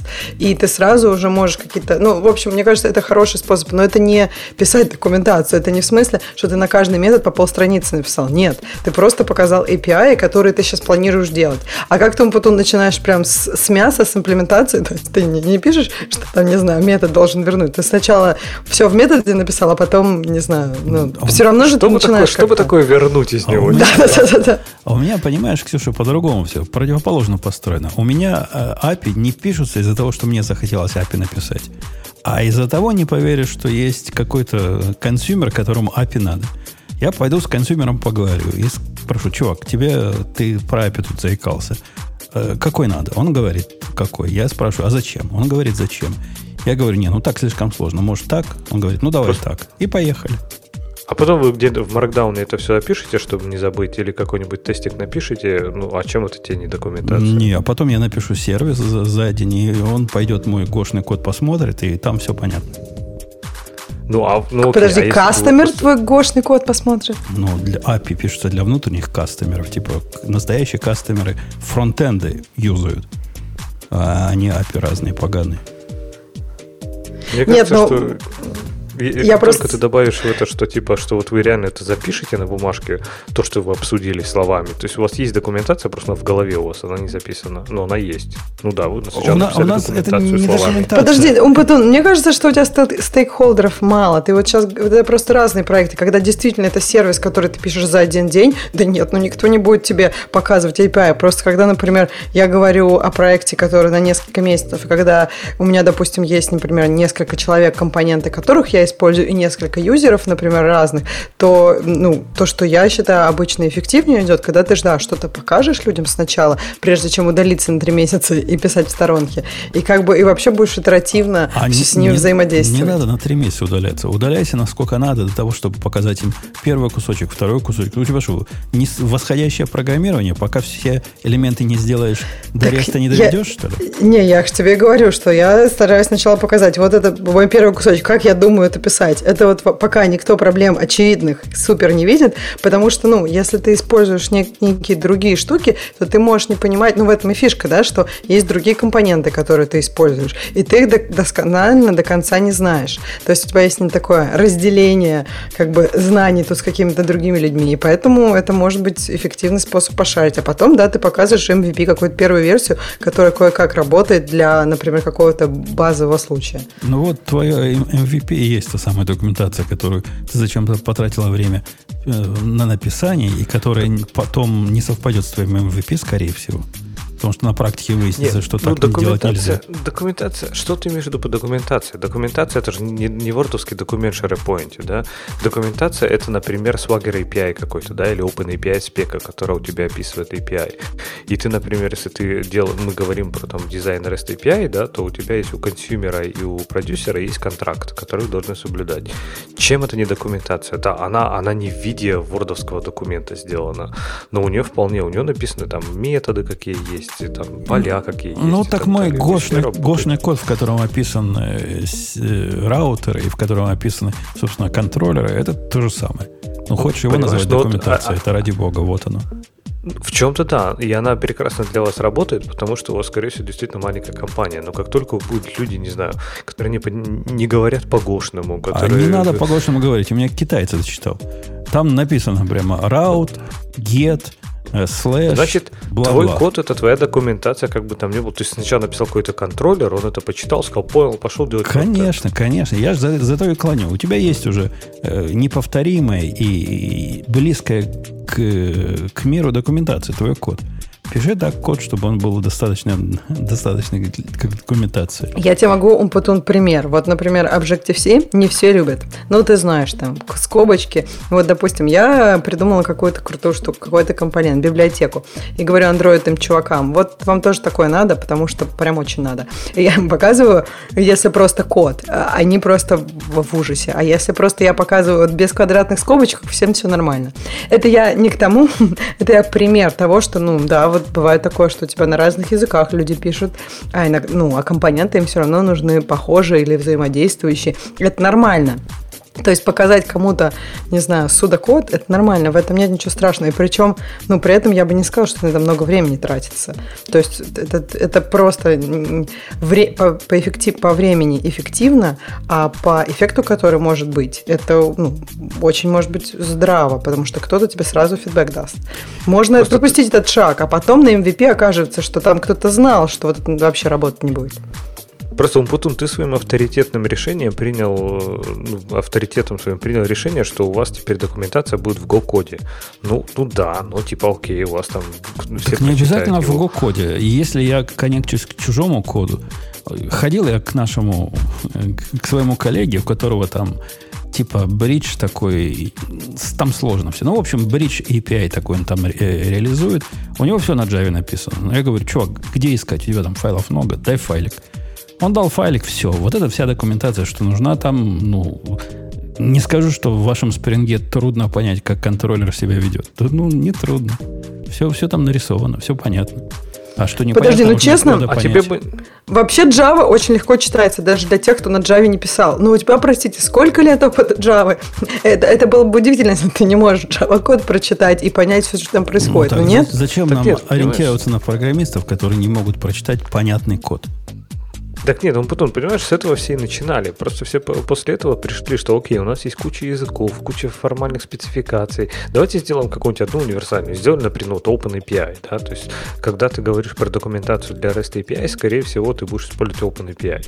Вот тебе язык для того, чтобы программисты на разных языках могли описать свою документацию, э, свои API. Почему нет? То есть, вот, мне кажется, достаточно универсальный уже язык. И, окей, ты можешь его не использовать, ну, наверное, в большой команде это актуальнее, в большой корпорации даже, наверное, это актуальнее, чем в маленькой. Ты, ты вводишь, ты вводишь много, много сложностей сверх необходимого. Ну, например, у нас в, одни, в одном из сервисов типа RESTful какой-то э, подобный API. В другой продукте у нас gRPC. Там надо протобафы читать. И в третий какой-нибудь, прости господи, GraphQL все это объединять в один язык для того, чтобы было ровненько и Нет. перпендикулярно, это, это какая-то дичь. Не-не, в один, в один нельзя. Но я говорю вот конкретно про REST API, например, э, они тебе, это не лишняя сущность, они тебе дают очень много. Как раз его универсальность это плюс. То есть, если у тебя есть спецификация OpenAPI, ты можешь сгенерировать под него клиенты автоматически, ты можешь сгенерировать модели, ты можешь там всякие использовать браузер этого API, ты можешь его там, не знаю, тестировать в браузере. То есть там куча-куча классных крутых фичей появляется. Да, я знаю, я, я, я видел, что такое свагер. И я в свое время пытался доказать себе его ценность и обосновать себе введение того, что я считаю лишней сущностью. Не смог. Мне показалось гораздо, до тех пор... гораздо более дешевым способом самодокументирующихся API и рабочих примеров прикладывать к проекту .htp или .rest файл, в котором все интересные мне примеры использования кода с комментариями приведены и которые можно тут же одним кликом запустить. Ну, ты просто придумал, ну, не придумал, а взял спецификацию от IntelliJ, правильно, и все. Это, она не, не IntelliJ, она к IntelliJ не особо. Да, она общая. Да, она общая да, они да. просто, я думаю, то они придумали, по-моему, JetBrains, нет? По-моему, ну, не нет. суть, ну, ты, ты просто взял другой формат, окей.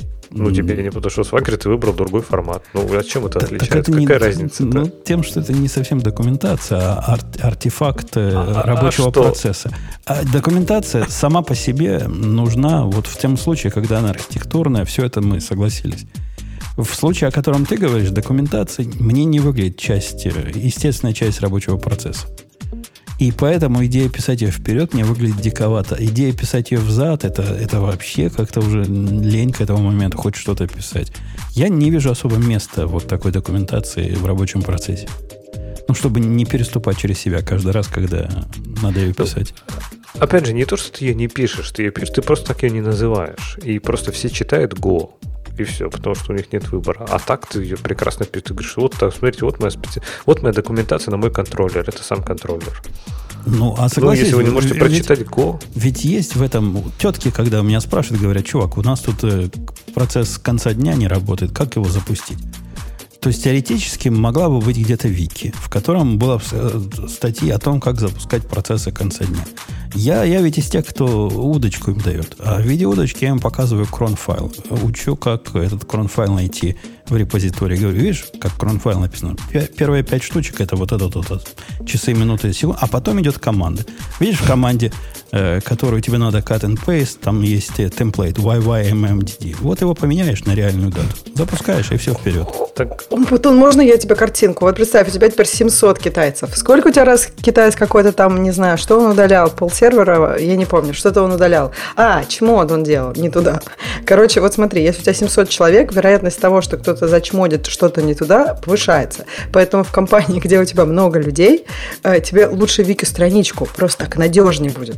Да и как бы как и какой-то безопасный способ. Как, как же оно будет надежно? Подожди, когда... до того, как ты ответишь, не, я просто, Ксюша, присоединись, мы одним фронтом против тебя пойдем. Ты просто классно сказал, вот я типа взял и все объяснил. А вот представь, тебя реально ты раз объяснил, два объяснил, три объяснил, четыре, пять, десять, сто, семьсот, и в итоге, ну, конечно, лучше это один раз задокументировать и написать. Да вот ничего не лучше, это хуже.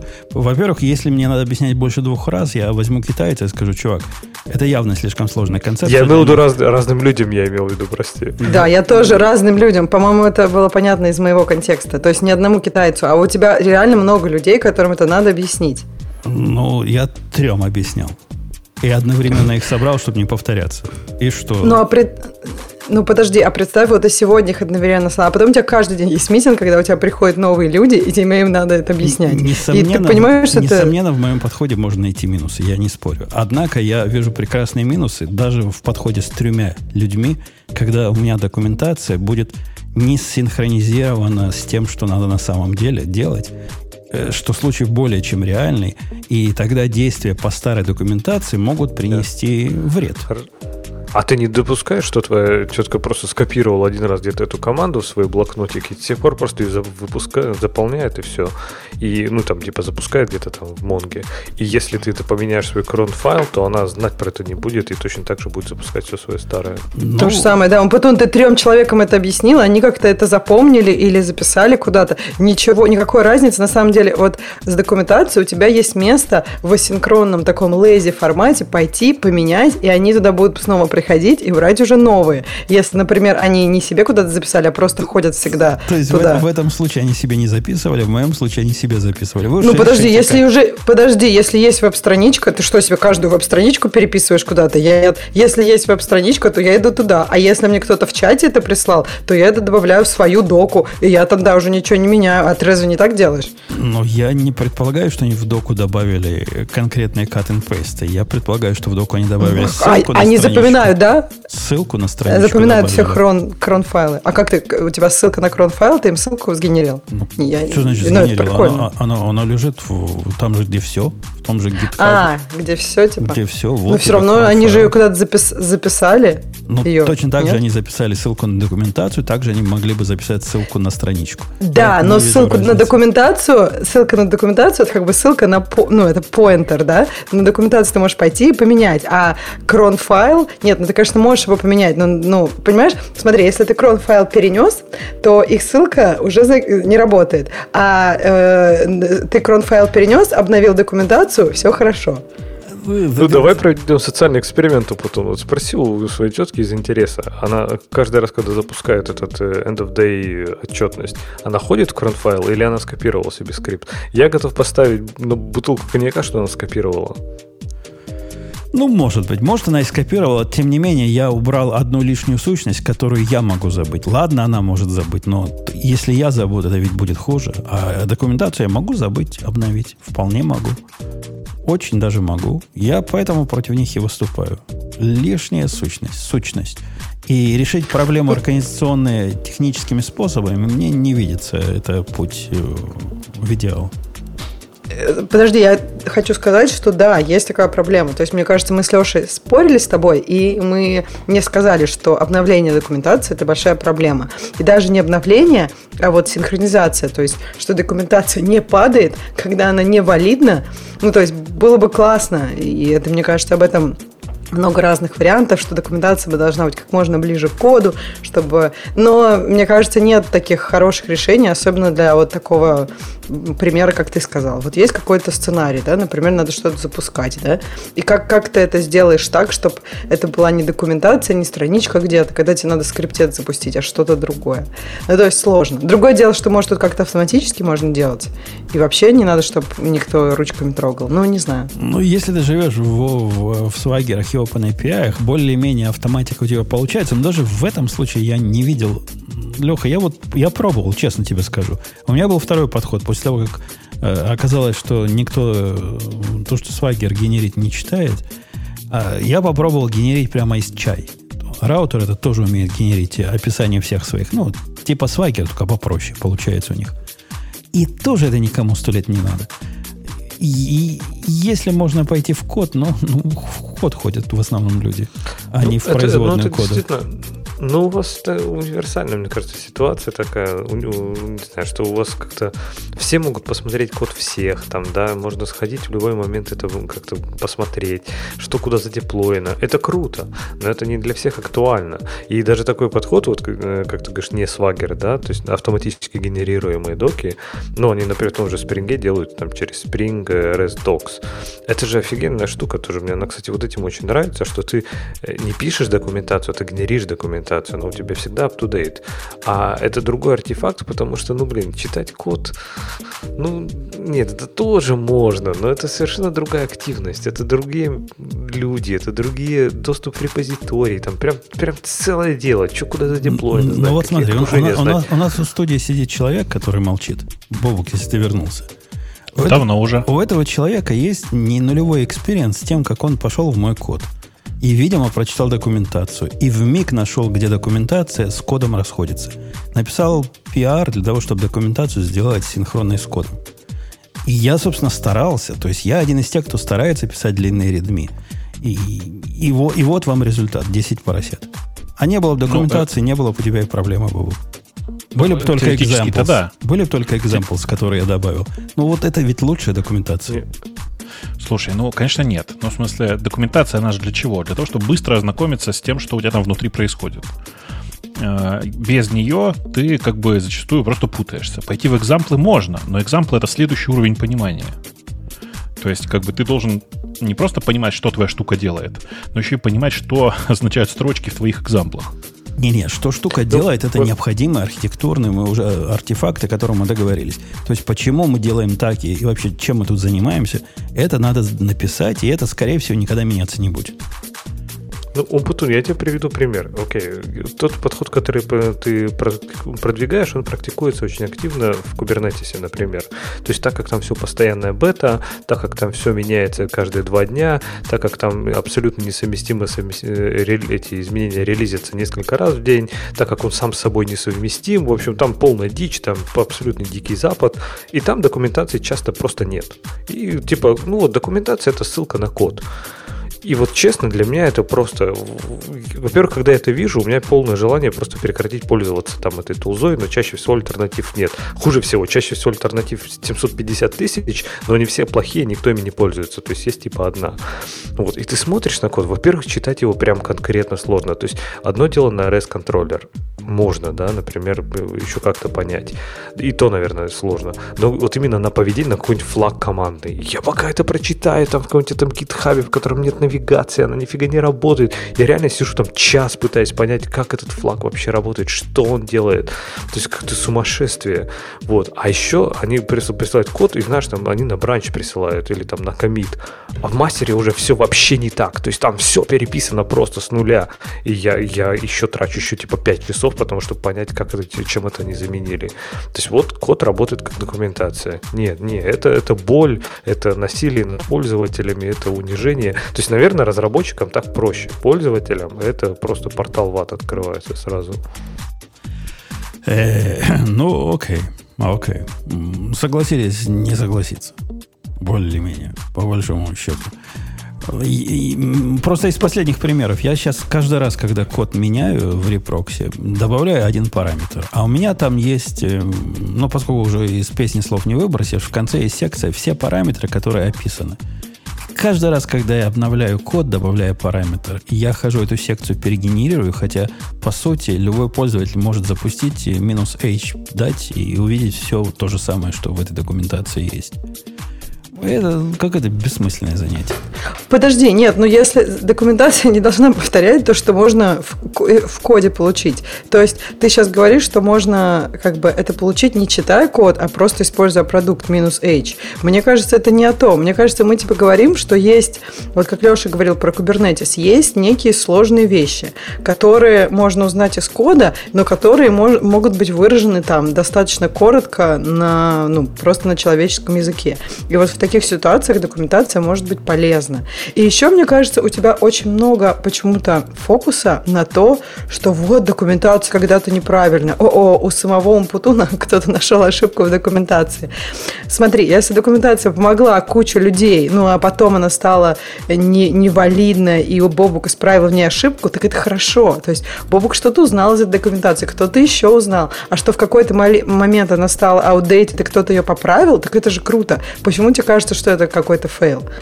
Фейл состоит в том, что при всем желании, при всем э, горячем даже желании поддерживать ее синхронно с кодом, я не смог этого добиться даже в таком простом продукте. И если я не смог этого добиться, возможно, э, этого трудно добиться. И, возможно, эти телодвижения слишком сложны для того, чтобы ими заниматься в реальной жизни. Такая мысль меня посещает.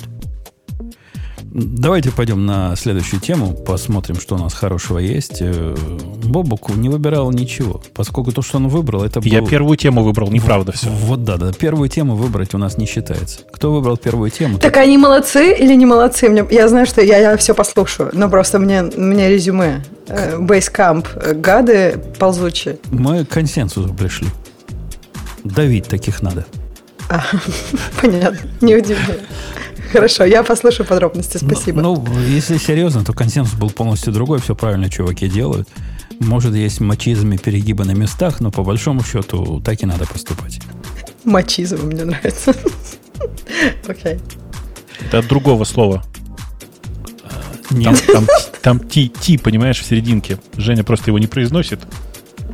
Да нет, я понимаю, понимаю, что Да. Нет, ну а, а, а как вам, вы хорошо потоптались на том, что нельзя говорить на общественные и политические темы? Конечно, конечно, по подкасту про это. А ты как раз против этого, видимо? Нет, нет, нет, меня удивило, что вы за, потому что Умпутун, мне кажется, каждому про просто, не знаю, про политику нет, нет, готов, тут, нет? Как, тут как раз Умпутун как раз считает, что на работе про это вообще говорить не надо.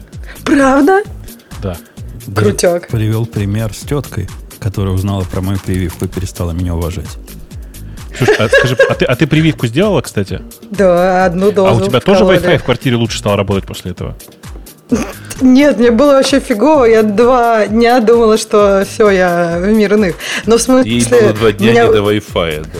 Да, мне вообще было не до Wi-Fi и ни до чего. Меня удивило, насколько все-таки по-разному каждый организм реагирует. То есть у меня есть прям выборка, просто вот, ну прям, я не знаю, распределение очень разное. Кто-то прям совсем плохо, кто-то вообще не заметил. Говорит, вкололи, разве нет? нет? Я хочу тебя обратовать. А кому-то вторую дозу говорят, кстати, штырит многих. Именно вторую. Нет, э, на самом деле, вообще, первая и вторая доза никак не связаны. Э, в смысле, у разных всех по-разному происходит. Э, тут важно вот что, что те, кто переносят вакцину тяжело, дольше сохраняют антитела. Уже есть статистика. О, ну то есть не зря я страдала. Да, не зря страдала, точно так. Ну хорошо. Да, в общем, Батон, мы с тобой сделали, и теперь, да, нас кто-то, наверное, не уважает за это. Ну, ну а оно нам надо, нам с этими людьми работать. Да, вот я тоже думаю, что это... Нет, ну я согласна, ты имеешь в виду, что лучше скрывать, да? А не знаю, у нас, кстати, ну у нас, видимо, может, какой-то более одинаковый. У нас все... Ну, у нас отгулом кто-то брал, и все как-то говорят про прививки. И все нормально к этому относятся. Никто не перестает уважать. А тетка прям так и сказала, Никто что напротив... не иронизирует, что он на 5G пошел. Тетка сказала, что она была обо мне лучшего мнения. Нифига себе. То есть э, ты понял, потом, что лучше с теткой нет. Она может быть переносчиком всего что угодно, если она прививки не делает. Да ладно, я, я собирался видео про вот этих, которые плоскоземельцы показать. Но боюсь, потому что поверят ведь. Подпиши, подпиши ее на РЕН-ТВ. Да? Там, там, серьез, там, там серьезные люди серьезные исследования проводят. Не шутейно буквально. Это не просто ну фанатики да. какие-то, а прям как ученые в каком-то смысле. Вот меня тоже удивляет. Мне, мне нравится, как, ну не то, что нравится, но это просто э, меня удивляет, на каком языке и как они все это вот мимикрируют. То есть иногда какие-нибудь конспирологи, они говорят круче, чем вот реальные ученые. Так они, они не конспирологи. Они, я видел мужик, мужик в очках. Вот видел видео мужика. То есть видно интеллигент, понимаешь? И так говорит гладко. Ну, явно человек с высшим образованием на хорошем таком королевском языке говорит, из ваших, Леха. И показывает в конце, он разное рассказывает, там, у них, знаете, есть теория, что нос самолета должен загинаться. Если вокруг круглой земли лететь, он все время вниз смотрит, но иначе как? А вот э, уровни ставит и никак. Уровни говорят, что прямо летит. Так, а они как? Они что, Земля на трех э, этих слонах, а потом на черепахе? И это все в бескрайнем океане? Или как? Ну, там, там сложнее все. Не надо вот так упрощать. У них там ученые. А, э, это, Наверняка ученый... еще в микрофон хороший говорят, да, что более авторитетно а это, это, выяснили, это, что... это качественное видео, все там у них, у них сходки есть. Так вот, у чувака, конечно, все было хорошо, пока в конце он не дал слабину показывая, как самолет летит вокруг Земли, он долетел до низу Земли и говорит, ну, видите, самолеты же так летать не могут. Ну, вниз крыльями. Ну, как они так полетят? Ну, когда он с той стороны будет, снизу Земли. Вот тут, конечно, его ученость немножко трещину дала. ну, по-моему, а, потом его еще, ученость еще... дала трещину в самом начале. Ну, еще кажется. австралийцы такие бегают вниз головой, да, обязательно. Ну, Подожди, земля же плоская, как они могут как они вниз головой бегать? А как там они живут с другой стороны киты плоской уже, земли? Да, блин. Не, подожди. Они с другой стороны диска просто живут. С другой стороны слоны. Ты что? Про слонов там не надо вот их убежать. Там про слонов ничего не говорят. Там Грязи. Самое из, из таких отвязных теорий, что мы окружены э, по бокам ледниками, которые охраняются солдатами НАСА, которые отстреливают всех, кто подплывает на, на судах Подожди, к этому краю земли. НАСА, НАСА именно? Именно НАСА, То есть да. тут его ученость не подвела его. Да, это не он говорил. Он так далеко не заходил. Это другие. У них фотографии есть от стрельных кораблей. Это доказательства есть. Все. То есть отстреливать корабли теоретически могут только э, на, на краю земли и, и только солдаты НАСА, или как это называется? Там из лазеров отстреливают. Да, там... Лазеры-то существуют хоть? Есть фотка корабля, который в конец земли врезан. Вот просто плыл, да в конец врезался. из, из шоу Трумана, да? Про шоу Трумана, да, мне тоже это показалось. Ух, да. Э, мы тему какую-то выбрали, да, кажется?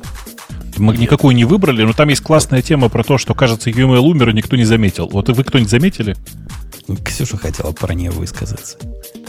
Да, мне, нет, мне, мне понравилось, я не заметила, но мне понравилось как бы э, там боль чувака. То есть чувак говорит, что наша индустрия перестала быть инженерной, потому что мы теперь уже так не планируем, мы теперь не пишем. А чувак просто очень любил e-mail. Вот видно, что ему просто это такое удовольствие доставляло, что сейчас в профессии для него больше нет радости никакой. Вот, и он об этом говорил, ну это же как бы интересно, действительно, в какой-то момент индустрия шла вот туда, в каких-то в таких высоколобых новых архитекторов. Помните, как всем казалось, что вот будут архитекторы, которые будут сидеть в одних странах, а там потом это будет все отдаваться куда-то на аутсорс. Вот он, вот он по-моему, часто говорил, что он прожил через этот момент в индустрии. Э, дайте мне секунду перегрузить наш клинфит, потому что народ разные страны говорит. Сейчас я вас обратно включу. Секундочку. Проверим, народ соображает. Хотя я подозреваю, что не соображаете. Ерунду какую-то говорите, что Ксюша в два раза громче других. Да не может такого быть. Не может такого быть. Вот я обратно всех запустил, и все вернулись. Все вернулись. Да, Ксения, ну, продолжи свою мысль. Прости, дорогая. Да, я хотела сказать, что вот индустрия вначале такое взяла, э, пошла в одном направлении, когда казалось всем, что будут такие одни люди, которые будут очень умные архитекторы, высоколобые, они будут рисовать UML-диаграммы, это будет их работа. А будут другие люди, наверное, в других странах, которые будут это все имплементировать. И все так будет хорошо, здорово и прекрасно. Вот настоящая инженерная индустрия. Как одни там проектируют самолеты, а другие гайки крутят. Но как-то потом что-то пошло не так. Правильно?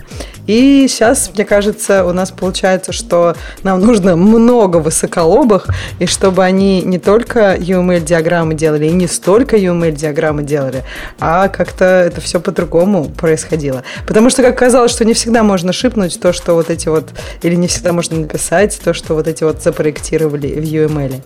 А Но... были же адские машины, которые умыли там из UML чуть ли не генерить не код и обратно из, из кода UML. Там, в общем, как, какой-то момент там такая вахханалия была, я помню. Погоди, а идея до сих пор так умеет делать? Умеет, да? да. Не, я помню эти, какая крутая была. От IBM была, как и Rational, что-то там. Они прям вообще, у них там, по-моему, чуть ли Rational Rose? Фичи. Да, нет, да? Не знаю. Ну, что-то, короче, IBM какая-то фигня была, как обычно. Они же IBM же повернуты на всех этих... Ну, Rational Rose. IBM Rational да? Rose она называлась, да? да? Наверное, да, да, да. Вот. И тоже, тоже там, типа, вот такая фишка, что там все можно было загрузить UML, и раз, у тебя вся система готова. Прям классно. Ничего не работало, конечно, никогда. Но... Там нельзя было загрузить UML. Там надо было прямо там нарисовать UML. Да, да, да, конечно. У них же были свои тулзы. Конечно, там но, же все но, внутри но было Но вы же помните, красиво. что рисование UML это не был вот такой простой плоский процесс. И не то, что кубики, как э, молодые. Вот Ксюша уверена, что UML это кубики рисовать. Да ничего подобного. Это всего лишь один из view. У них там многовьювная такая концепция была. А, например, я помню, второе рисовали переходов или состояний, как оно называлось, когда стрелочки, вертикальные States. палочки. Таблица а, состояний. Нет, flow, flow, flow диаграмм, нет? Таблица переходов. Да. А, секвенс, секвенс, секвенс диаграмма была. Это вот ты имеешь в виду с этими, с, с этими с резисторами и со стрелочками, да? Ну да, стрелочка туда, стрелочка обратно, все это. Но до сих пор, когда смотришь на документацию какого-нибудь э, нетривиального протокола, они нечто подобное народ используют. Не так это дико. Это состояние переходов. Однако то, что предполагалось, что ты описываешь это на детальном уровне, это было какое-то безумие.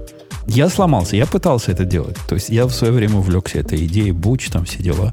Книжку прочитал, думаю, как круто. Вот прикиньте, как круто это может быть. Это ваша документация кода просто нервно курит в сторонке. Вот это будет наше все. Вот это и было написание документации до кода, ты понимаешь? Да, конечно. А оказалось абсолютно безумная затея. На проекте любой сложности практической это вообще неподъемная задача. А кто-то кто практически писал для нетривиальных проектов вот такой полный набор всех UML. Я видел один раз э, такую э, как бы систему, которая написана целиком через Rational Rose. Ну, в смысле, через Rational Tools. Э, это было в 2009, кажется, году. Э, ну, в смысле, система не работала совершенно очевидно, но нарисовано все было очень красиво. И есть не нулевое подозрение, что на написание вот этой штуки у него ушло больше времени, чем если бы он код писал. Или она. Да. Ну, Обычно, конечно, Бобук, конечно. знаешь, заканчивает такую историю, потом в дурку, конечно, забрали. Но... В этот раз не забрали. Э, ну, там на самом деле близко к тому, в смысле, что там э, была какая-то команда. Это, знаете, как, как, как это часто водится, какой-то около государственный проект, и, и там была какая-то контора, которая этот проект вела э, два с половиной года, что ли. И, ну, типа, запуск должен был быть через два года после старта. Два с половиной года прошло, ничего вообще не работало, пригласили команду, посмотреть, другую команду посмотреть, что там внутри. А там оказалось, что кроме диаграмм-то ничего как бы и нет. Ну, в смысле, что есть какой-то код, но он даже не компилируется. И я бы не стал бы им это даже LK в строку. А, возможно, они действительно все время работали, но UML производили, а не код. Так они, нет, так и было. Ты не думай, в смысле, мы потом посмотрели, господи, там же, как, как назывался этот Rationalовский же продукт, который э, э, был для контроля версии, не помнишь? Слишком сложный вопрос тебе задаю, да? Я, я clear помню, case, о Clear, case. Да, вот clear case, вот. Короче, судя по clear case, там реально каждый из них что-то каждый день делал. Они там стрелочки двигали, что-то еще, там, типа, там были эм, э, регулярно зафиксированные, там, типа, э, результаты обсуждений и всякое такое. То есть там все было по классике прям. Ну, продукт не пошел. Я думаю, Ксения, ты не успела, да, застать эту вакханалию? Это уже после тебя. Ну, в институте у нас это все очень э, преподаватели любили, казалось важным, но как-то уже стало, да, ощущение, что это не очень. У меня вопрос. Вот смотрите, ну вот если вы с кому-то скажете, что вот большой мост построить без там четкого, четких чертежей, да, что каждый просто со своей стороны начинает строить, и как бы и норм, да, это звучит дико. А почему наша индустрия, то есть я сейчас адвокат дьявола защищаю этого чувака в статье, почему наша индустрия такая нехорошая, что вот мы так делаем, а не сначала там 10 лет UML делаем, а потом еще, не знаю, 10 лет продукт. Не-не-не, мы точно так же можем. Мы тоже можем можем сначала э, нарисовать детальный план работ, в деталях написать все, как все будет реализовано. И так же, как мост, ну, то есть там за 12-15 mm. лет все будет написано. Слушай, мне кажется, что это еще и не работает. То есть, по-моему, просто вот все, которые сроки, которые были вот так проекты делать, они просто потом как-то не доделываются. Оказывается, что там есть какие-то... А, ну ты имеешь в виду, что надо именно 15 лет, а, а люди Я хотели виду, типа за 3. очень много да. времени нужно, Ну конечно. да, да, да. В смысле, Чтобы мы... нужно все проверить, все материалы, как они, например, проверяют, да? То ну, есть конечно. все подходы проверить. То есть вот этот подход, когда мы сначала все в деталях супер планируем, связан с двумя вещами. Во-первых, в реальном физическом мире очень сложно по-быстрому переделать. Э, то есть нет такого понятия, например, как, ну, типа, регулярные тесты. Понимаешь, как бы если бы мост, который ты придумываешь, можно было бы на каждом этапе итерационно тестировать и проверять, что он как бы там не деградирует, что он соответствует как бы заявленным требованиям и всякое такое, прям каждый, на каждом шагу, то его точно так же быстро бы на ходу накидывали. Я думаю, что постепенно к этому все и придет. Ну, в смысле, когда... А, в смысле, думаешь, в физическом мире? Да нет, я думаю, что в физическом мире просто откажутся от э, текущих процессов, э, больше физики будет смоделировано, хорошо смоделировано, и как следствие буду, знаешь, типа такой IDE для строителя мостов. И ну, как бы он... будет само генерить ну, и, Конечно, да нет, конечно. Тут же еще... у него 2-3 импорта, готова библиотека мостов, значит, все такое, раз-два и готово. Но тут же еще к, этому, по аналогии с физическим миром, у тебя требования это не то, что прям сильно меняется. Понятно, что там русло реки, может быть, немножко изменится, но у тебя не будет бегать заказчик и говорит, слушайте, а можно сделать, чтобы было не 3 полосы, а 17? А можно сделать, чтобы было 25 уровней? А можно, чтобы еще по нему самолеты могли ездить? Или а можно, чтобы еще у него он извивался и шел вдоль реки, а не поперек? То есть, ну, вот таких вещей вряд ли будет. Там, ну, типа из точки А в точку Б. И в конце перекрасить зеленый цвет. Я... Не, не, ты самое главное забыл. Угу. Да. А поиграйте опорами. После того, не так как-то смотрится. После того, как сдан уже, да, поиграйте. Конечно, конечно. Все это мне не очень нравится. Поиграйте опорами как-нибудь. Э, и по поводу вот этих UML, спецификаций, документации и всего прочего, э, я вам не рассказывал, как я на теткой издевался не неконституционным образом. Какая у нас? Шестая статья? Неконституционным? Неконституционным. Запрещает редкие и жестокие наказания. Поправка есть у нас. И вот она ко мне пристала с одним из проектов. И говорит, там на 95% все готово, не мог бы ты дописать? Я посмотрел на, на проект. Ну, жуть. Ну, прямо жуть. Там поколение программистов писали. Начиналось сто лет назад. Никто не помнит, зачем оно все писали. В виде документации она мне представляет... Вы бы видели вот этот тред к тикету с комментариями. Там штук 200-300, наверное, комментариев. То есть поколение и наслоение. И вот это... Я говорю, нет, я с этим работать не буду. Это проще, проще выбросить, чем отмыть. Но я попытаюсь отмыть. Но напиши мне спецификацию, чего ты, собственно, хочешь добиться. Так вот, на проект, который она думала, у меня уйдет два часа починить, она писала реально спецификацию месяц. Она вот этим месяц занималась, написала спецификацию за месяц и действительно написала до конца. По этой спецификации стало настолько все понятно делать, что я отдал ее э, бойцу, и боец сделал за два дня. Вопрос, стоила ли овчинка выделки, то есть если бы я не издевался над ней, то наверняка бы и за три дня смогу все это сделать, а не за два дня. Но, тем не менее, процесс написания документации весьма сложен из спецификации вот этой вашей. А, я еще не заставлял ее таблицу переходов и состояние делать. Потому что это вообще было ну, уже просто, просто за пределами издевательства над женщиной. Так что такие бывают издевательства. Ксюш, тебя заставляют писать UML, скажи? Или вместо UML? У вас наверняка что-то вместо UML. Какой-то там упрощенный процесс проектирования, который всего 100 страниц PDF на, на каждый компонент, mm-hmm. который ты делаешь. Что, неужели нет, нет такого? Нас нич- нет, у нас ничего такого страшного нет. У меня было в корпорации. Нет, есть какие-то куски, там, например, privacy, там, ну, больше внимания. Если это какие-то просто, ну, достаточно такие вещи, нет. Нет. Move fast. В моей предыдущей корпорации, как раз когда я к ним попал, они переходили со своего обычного процесса, который я, к счастью, никогда не увидел, на то, что они называли упрощенным процессом. Вот этот упрощенный процесс требовал генерации примерно 120-страничного документа на, на каждый проект практически любой сложности. И это, это просто считалось. Там все радовались. Ветераны радовались и рассказывали, сынок, ты не знаешь, как мы раньше мучились.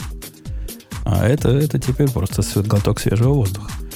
Так получается, что это было с самого начала? То есть мне кажется, что с самого начала просто чуваки для души программировали, а потом туда приш, пришел какой-то люди, которые организуют процесс, они все организовали, а потом оказалось, что организовали неправильно. Да, не, не да? так было. Сначала программировали в основном чувихи э, для души, а потом решили человека на Луну запустить и поняли, что что-то программировать для души как-то лунным модулем будет плохо управлять. И вот с этого началось. Придумали, да, это началось вот с этой вот НАСА. Да, То есть это... все, вся культура программирования, от которой пришлось потом еще 20 лет избавляться, она там началась. Да я практически уверен. Вот эти люди, которые охраняют э, полюса с автоматами в руках, они заставили нас Никаких полюсов нет, границу. Ну да, вот эту А граница с кем? Границу с кем, мне просто интересно. Ну, Та, круглый, там... этот плоский мир, он окружен границей. Там... С кем? Мнение, мнение о том, что, собственно, за этими снежными вершинами, которые охраняет НАСА, оно нету консенсуса у них. Умбутун, меня знаешь, что смущает чуть-чуть? Откуда ты так много об этом знаешь? То есть это у тебя сейчас, э, у тебя же топики для изучения, то есть это сейчас вот темы для изучения Умбутуном по вечерам. Плоская Он земля. втирается в, пода... в... в доверие. Тетки. Ко, ну, мне, да. ко мне пришла как-то дочка на днях и рассказала про, про вот этих. Я ведь не знал, что такое есть. А когда начал на это смотреть пристально, ну, чтобы с дочкой внимательно поговорить, у меня волосы на груди встали дыбом, потому что процент людей, которых спросили, вы, вы таки уверены, что Земля круглая, э, оказался поразительно низким. Особенно он поразительно низок в поколении молодых, как раз возраста моей дочки.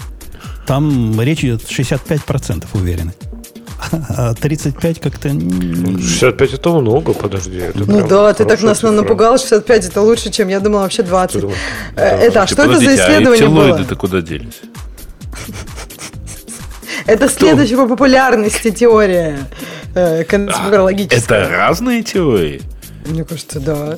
Нет? Почему нельзя вместе, почему нельзя объединить? Не знаю я. По-моему, про это, про Землю плоскую, это самая популярная конспирологическая теория в мире. Потому Она что, не противоречит видимо... теории про рейчмоидов, которые управляют всем А вот это, кстати, конспирология, фотография, которую нам только что выложили в чатик, она ведь тоже э, ну, мифологическая, где стоит тетка с кодами для нас. Ее спросили, что, что, ты, что за кучка стоит? Она говорит, ну, это типа version control такой. Э, это все варианты всех программ, которые она писала. То есть это не, не одна программа в, этих книжках у нее. Одна программа, может, одна книжка. Так что не, не надо такого страха, что столько кода мы писали. Нет, это у нее такой CVS был, э, гид. Вместо гита использовалось. Вот, Боб, э, он вы, выдал все, все тайны, а все думали, что она молодец, столько кода Слушай, написала. Нет, ну, слушайте, наверняка еще 16-м фантом, там, с полями по три четверти. С картинками наверняка там. А комментарии, опять-таки. Э, в общем, покойся UML в мире. Никто из э, присутствующих студий, даже Грейк, хотя он мог бы в, в Eclipse, там тоже поддерживается UML все это Так он до сих пор там есть какой-то этот, не экстеншн, а как оно у них называлось? Да я думаю, это базовая функциональность. Мне кажется, нет. UML, UML по-моему, прямо из коробки в свое время работал в Eclipse. Как, как это можно, чтобы я... не из коробки? Это, это, это я не очень помню. Я помню, что Borland делал свой продукт, который назывался Borland Together, да? В котором у них был UML модуль отдельный. Вот. Но чтобы в Eclipse был UML из коробки. Ну, с другой стороны, ну и где тут теперь Eclipse, понимаешь? Его же надо вспомнить теперь еще. Примерно там же, где и UML. О, окей. Ну что, у нас темы наших дорогих, э, глубоко уважаемых. Вскрывайся. Ой, слушайте, а и правда? Мы так это бодренько, обширно. Бодренько. Бо, ну, как с увлечением. А, первая тема это у нас Бобук. Подле... Он, Оказался понимаете ли, дал интервью, причем Э, Блин, чуваки. Причем это, это, это, это страшная, так сказать, история, потому что э, три четверти комментариев к ним, к ней прочитать не может, э, в общем, сколько? Две трети, почти две трети нашего состава, да?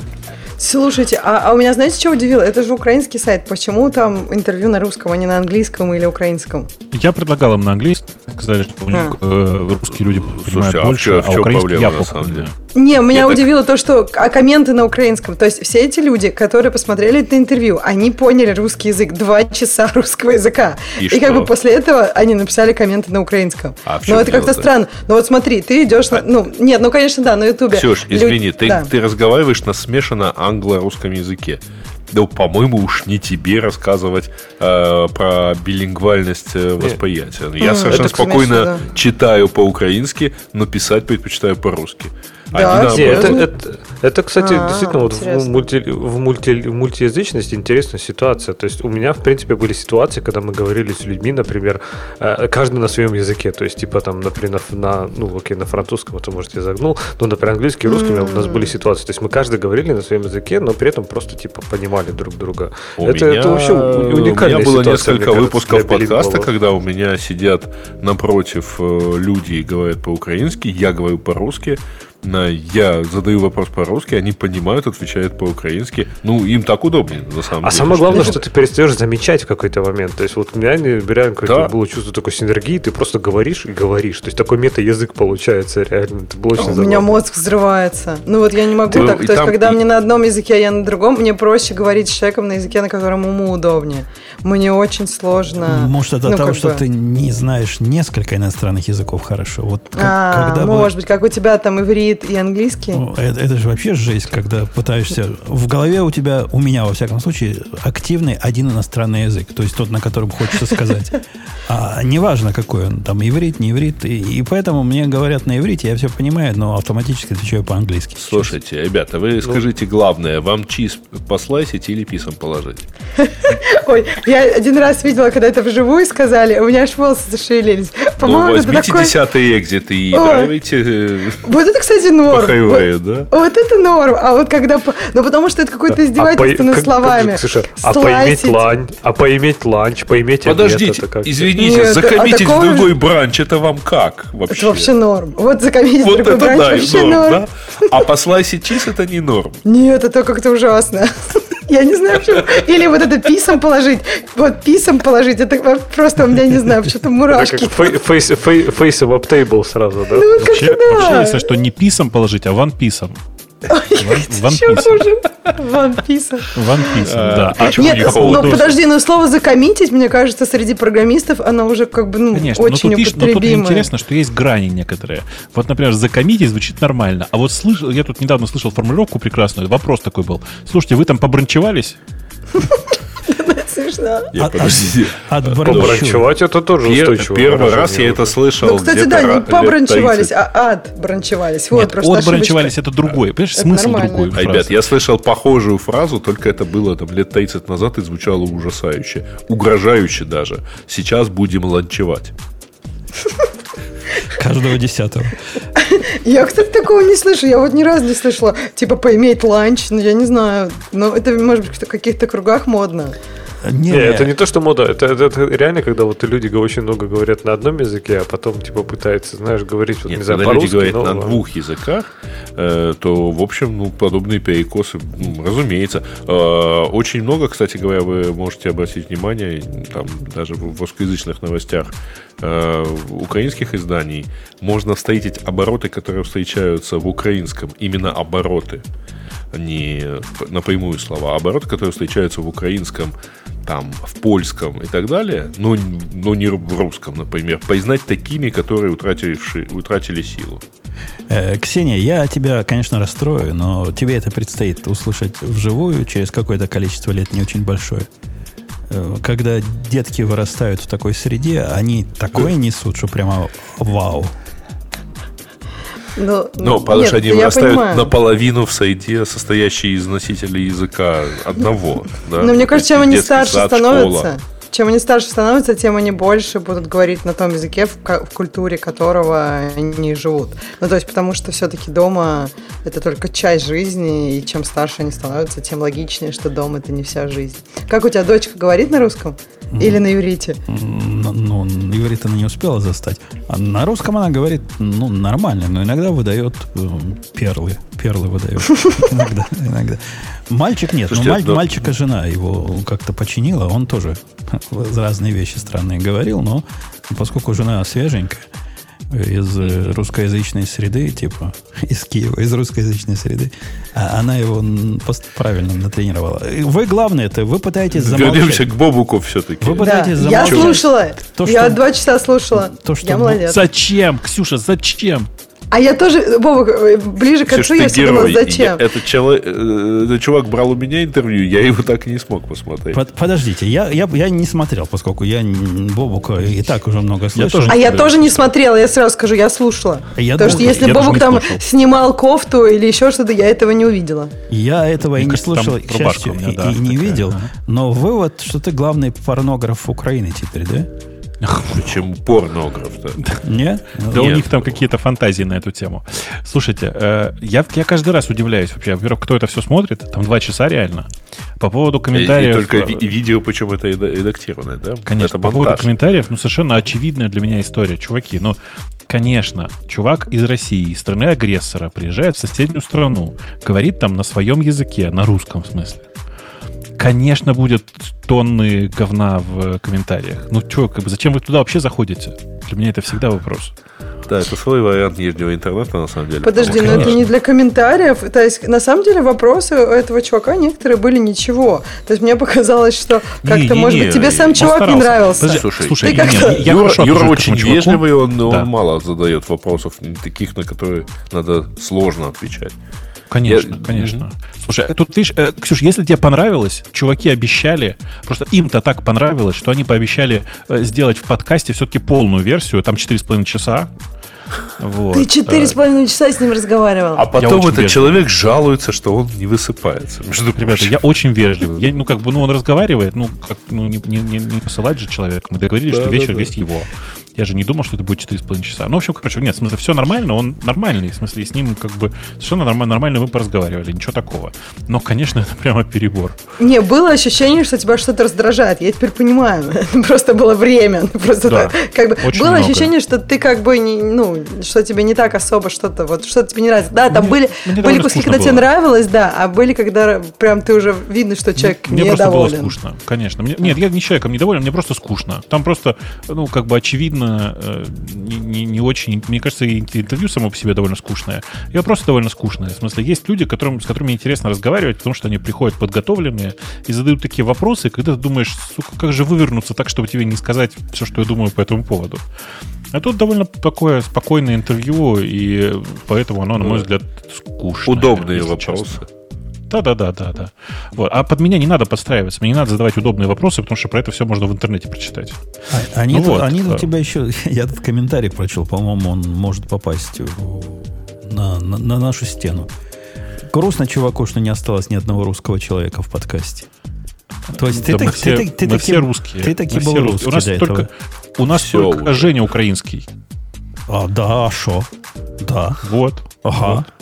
Я такой. Слушайте, а, а, по, а по поводу языка, э, мне кажется, что люди прям реально не понимают э, ну, проблемы. Э, действительно, мне приходится, в, как бы находясь на территории Украины, разговаривать на русском языке, потому что мой украинский чудовищен и я как бы не буду им пользоваться. Я понимаю 90% того, что люди говорят. Иногда люди переходят на такой чудовищный суржик, то есть на такой вариант, англи... Э, вариант украинского. Ну, там их, там их несколько. То есть, да, да, помимо который... суржика, они могут перейти, условно говоря, на полон... ну, такой да, да, который больше вариант. польский, чем украинский. Я вот что ну, И да, в этот момент забавно. украинцы этот язык понимают хорошо и считают, что он украинский. А я его не понимаю. Э, и в этот момент, да, у меня есть такая дурацкая привычка. Я перехожу на немецкий, чтобы чуваки как бы, ну, немножко охолонили. В смысле, чтобы поняли, как это бывает в ситуации, когда с тобой разговаривают на языке, который ты не совсем понимаешь. Немецкий чем хорош? У него корней с английскими много общих, и кажется, что какой-то смысл ты улавливаешь. Ты пассивно-агрессивный тип, я вижу. В этом ты смысле, еще да. точки, небось, ставишь. На тебя в этом, да? в этом и, и, и как бы пытались уличить. Слушай, а да. а почему? А ты планируешь учить украинский? Вот ты приезжаешь в новую страну, честно, ты же планируешь? Честно, я, честно нет. Я не, я, у меня простая практика. Я считаю, что в IT есть язык, на котором все должны общаться. Этот язык английский. Э, и что самое ужасное, этому следуют все, даже самые непримиримые борцы за чистоту своего языка. То есть французы и китайцы. Ну, например, в Германии достаточно трудно жить, это я знаю из конкретных нет, нет, примеров. Жить, То есть да, ты можешь... Жить, да, работать, а, ты путаешь, можешь. Работать. А ты типа не живешь там? У меня здесь есть свои люди, которые разговаривают на украинском. В смысле, у меня здесь есть там э, давняя подруга, которая со мной живет, которая прекрасная, которая местная, и она решает для меня бытовые проблемы. Мне там зачем? Нет, ну потом я не на. Ну а к врачу ты тоже с подругой пойдешь? Я тебя боюсь расстроить. Слушай, не преувеличивай. Но врачи говорят по-русски. Здесь да ладно? Да, а. говорят и по-русски, и в магазинах, и в это. А, здесь тебе, э, ну, у нас должны тебя встречать на украинском, но ты можешь сказать, обслуживать меня на русском. Ну, а даже молодежь, я думаю, yes. люди там, там да 30 нет, лет, нет. типа уже, а нет. если врач 30 лет, может быть Иногда такое. встречаются ребята, которые извиняются и говорят, ты прости, я на русском мало разговариваю, поэтому, может быть, буду с ошибками говорить. Особенно, если они учились уже на украинском, и профессиональные термины, например. Да-да, но это в смысле вот ребята, которым 20-22, и у да. которых действительно есть сложность с переключением на русский язык, потому что они на нем в основном слушают, а не говорят. Понимают они все его. Ну и видишь, в обратную сторону точно так же. Я украинский, в принципе, тоже более-менее сносно понимаю, если это просто именно вот украинский. Э, но, э, ну, типа, говорить на нем мне некомфортно, потому что я знаю, насколько он плох. Это я точно по той же причине не говорю по-французски. Я знаю, насколько у меня плохой французский. Э, Нет, ты, я помню, в самом ты недавно случае. писал, да. Не-не, пишу я на нем сильно лучше, чем разговариваю, потому, как ни странно, вот это странная история, на французском писать легче. Э, да. У нас, кстати, слушайте, мне кажется, это подходящее место для того, чтобы сказать историю про Касперских. А у нас есть такая Нет. тема, да? Нет, такой темы нет. Как? А, никто, никто не предложил? А, ты хочешь что? Э, сказать про свое письмо в ответ? Так, нет, нет, ну не в моем письме дело, а в том, что к нам периодически приходят э, с просьбой порекламировать их или как-то поучаствовать в, подка- в подкасте компании, которые находятся в санкционных списках. И мне кажется, что ну, это некоторым образом неуважение к нам. Потому что ну, можно один выпуск послушать для того, чтобы узнать, что у нас э, как бы два человека живут в Америке, один в Великобритании, а все остальные ну, как бы с трудом воспринимают э, компанию секционного списка, да, потенциальной стороны агрессора, не потенциальной, а стороны агрессора. Вот как бы сложности, понимаете, с этим? Да, так что... А, а и, нет, и вообще, да. самое главное, у нас четко это уже записано. Мы не принимаем заявок на участие. Кого да, хотим, того позовем. Нет. И платных участников у нас нету, и предложений типа у нас есть замечательный для вас спикер. спикер вы можете спикер. обсудить, а, вы можете обсудить вопросы инновации на корпоративном уровне. Причем некоторые прям вообще понимают, что там не может быть никакого спикера, как бы, и просто думаешь, ну это же будет, вот как они сами себе это представляют. Короче, у нас так и написано, мы не принимаем и даже не рассматриваем. То есть, как это, редакция на анонимке не, так сказать, э, раньше было, не отвечает. А я, я вот. думаю, Грей надо один раз дать слабину. И вот на поражать, взять спикера и поиздеваться, вот специальный выпуск, издевательство над спикером устроить. Ведь наверняка будет забавно. Надо всех пригласить, Слушай, всех а в один вдруг, день. А вдруг, вдруг тебе попадется чувак, который считает, что плохого пиара не бывает? Я чисто вып, один выпуск из таких спикеров приглашенных. Нет. Нет, чисто Давайте говорю, дальше. выпуск из таких спикеров одних. Не, ну ладно, самое-то Пусть они еще друг с другом разговаривают, Нет, как Алекса с Алисой. Потому что ты там написал-то. Вот, слушай, ну, кстати, классный О, комментарий. Почему? Я к тому, что ты сказал, я... посетители моего любимого Говорили, ты выключил звук. Не, мне Ключи кажется, обратно. что-то стал интернет глючить. Я говорю, мой, мой любимый Reddit, оказывается, я, а мои любимые Reddit это Casual UK и Idiots in Cars. Я сижу такой, думаю, каком тебя там обижают? Тебя так думаю, неужели Idiots in Cars или, это, или ты как-то в UK у нас тут влез? Оказалось, оказалось, Слушайте, что тот не ну, другой. Ну, совершенно прекрасный комментарий. Теперь понятно, почему лого Яндекса так и распухло, да, так и разнесло. Бобук перестал объедать маленький стартап. Чуваки, да все банально. Во-первых, нет, во-первых, это не так. Э, в смысле, не перестал, э, с одной стороны, а с другой стороны, ну, в смысле, нет, я по-прежнему получаю зарплату в Яндексе. Такую же, как и раньше. Э, что-то я хотел сказать. А, я хотел сказать вот что. Что вы не понимаете. Логотип Яндекса распух просто потому, что он тоже сидел на карантине. Но это же очевидно. Да. Пойдем на следующую так, тему. Э, пропускаем Basecamp, потому что это было. Леша, объясни нам, пожалуйста, каким образом ваш этот пост-офис 20 лет сажал людей, там, обвинял людей в воровстве. Да-да, обвини, а, из... давай, за своих отчитайся. Да-да-да, из-за того, что, вот, понимаете ли, у них э, да, во-первых, специализированный софт. Мы сто процентов это обсуждали или, или где-то... Ну, короче, это, эта история не новая. То есть, она началась очень давно, и судебный процесс э, завершился, по-моему, в октябре прошлого года. Э, действительно, из-за бага в ПО у многих... То есть, э, наша почта, по сути, как таковая, то есть, это даже не Royal Mail, да, я где-то там написал Royal Mail, я был неправ, конечно. Office — это компания, которая именно офисы запускает. Они работают по франшизе. И, по сути, эти люди, которые открывают по франшизе Office, они отчитываются в головную компанию. И вот в отчетах этих людей были серьезные, серьезные недосдачи. И там типа на тысячи фунтов. И как кто-то в, коммен... кто-то в чате уже сказал, типа, а что там немного же, что их за это что ли судили? Да, прикиньте, так тоже судят. Когда ты украл, но немного, это тоже украл. Вот. И их судили, им давали...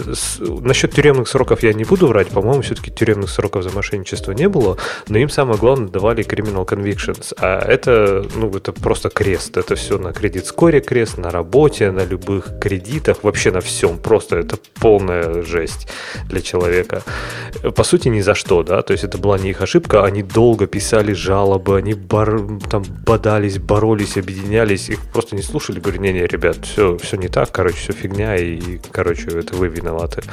И вот через 20 лет, после там многих там групповых исков, и там битвы и всего, все, они официально признали, что да, в прошлом году они признали, что это проблема ПО, люди не виноваты, а что сейчас произошло, это с них официально сняли вот эти криминальные обвинения с этих постмастеров.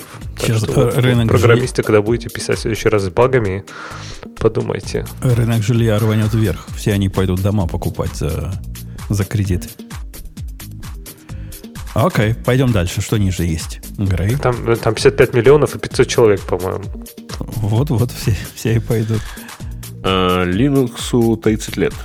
Ну, хорошая дата, да? И по этому поводу нам предлагается интервью с э, Линусом. Ну, такое... Не читал. Я тоже. Бобок все читает. А если не читает, может представить, о чем Линус говорил. Ты слушай, там такое очень раз, развесистое интервью, э, которое его приятно почитать, но там ничего нового. В смысле, что там все то, что было и было и раньше. То есть, ну, типа, да. Такое, типа, и все той, прикольно. Зачем? Самой, ну, было с по той самой цитатой, да. Да-да. С тем самым письмом про мины. Про то, что он позвонил на, на жесткий диск. Ага, да-да. Вот. А, так, криптомайнеры убивают бесплатные CI. Э, CI-провайдеры, такие как GitLab, Travis. Э, Shippable ухудшают или закрывают бесплатные планы из-за криптомайнинговых атак.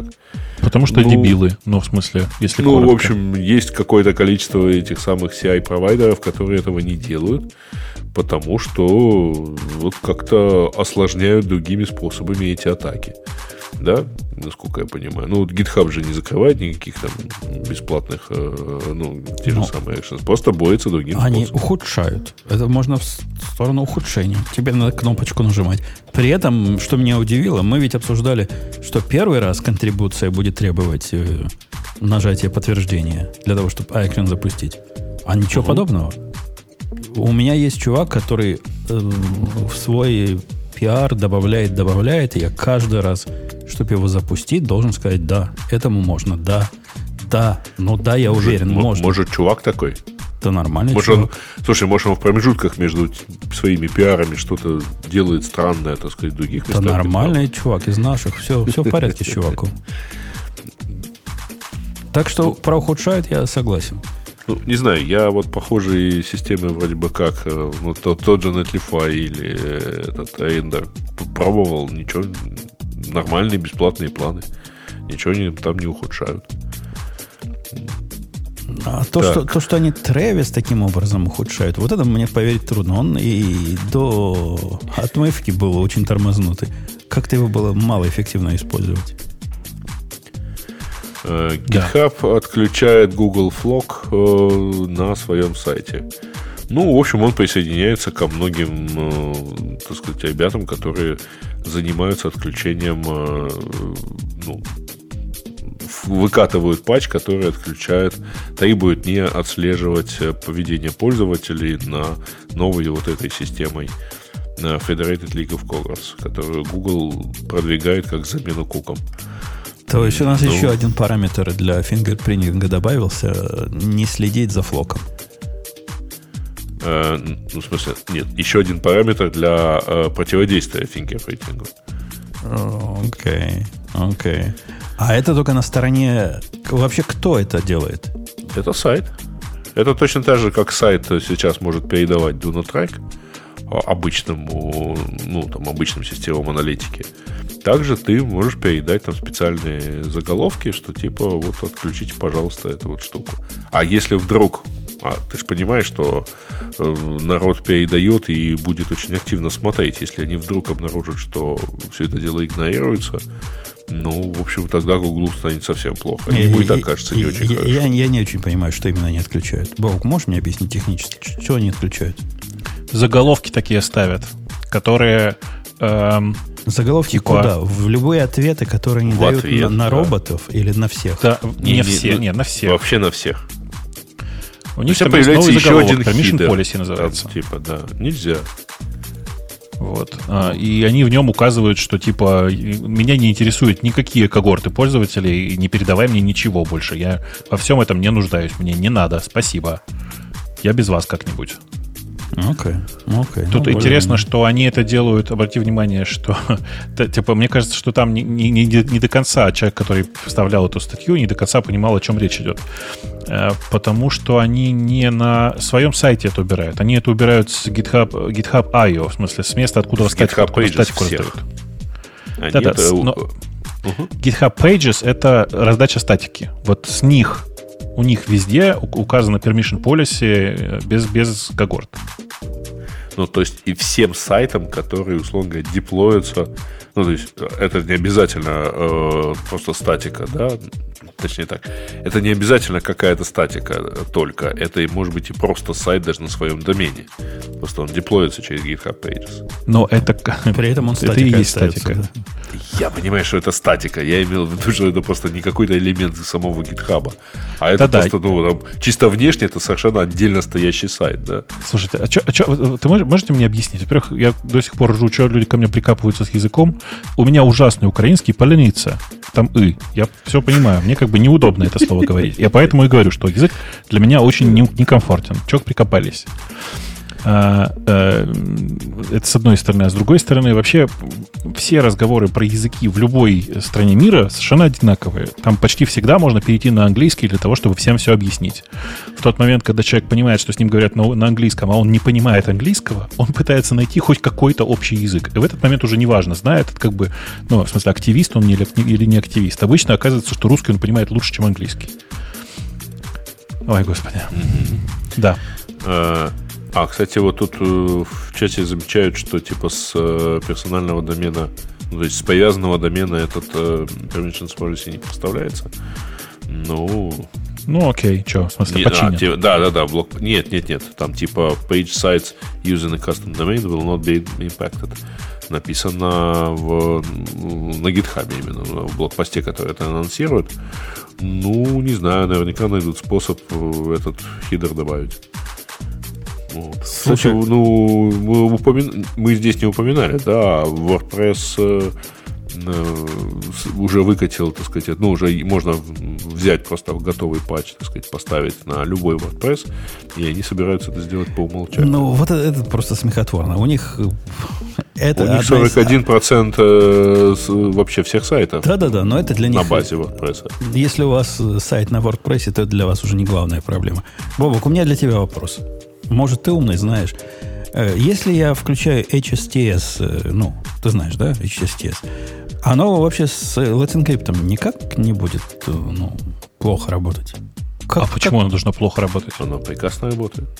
То есть это ведь просто такое, такое действие, ну, стрёмное, если я, я там длинный укажу этот duration, то... В смысле, то все. MaxH? Ну да, MaxH.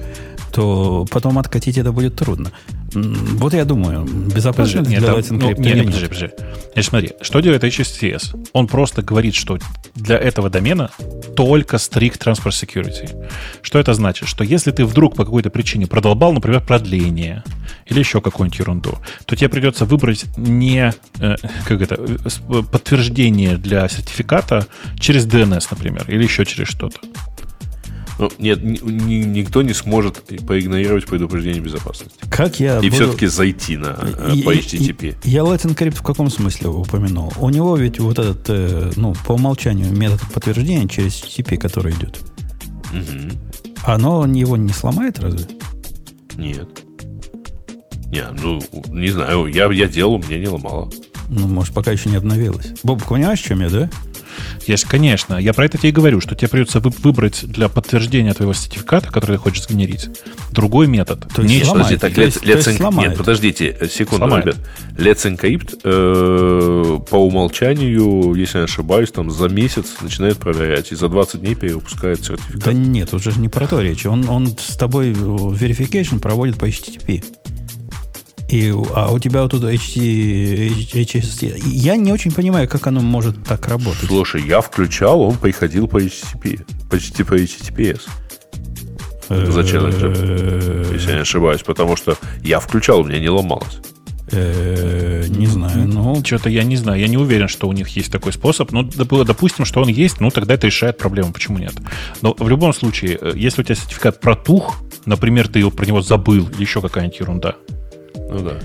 То в этот и момент... И записался, ну, да. Ну, ну да. То есть и в этот, в этот момент ты просто теряешь простую возможность это сделать по HTTP. Если, конечно, тут есть важный момент вот какой. Если, конечно, Let's Encrypt умеет, не, умеет, не, умеет игнори, не умеет игнорировать эту историю.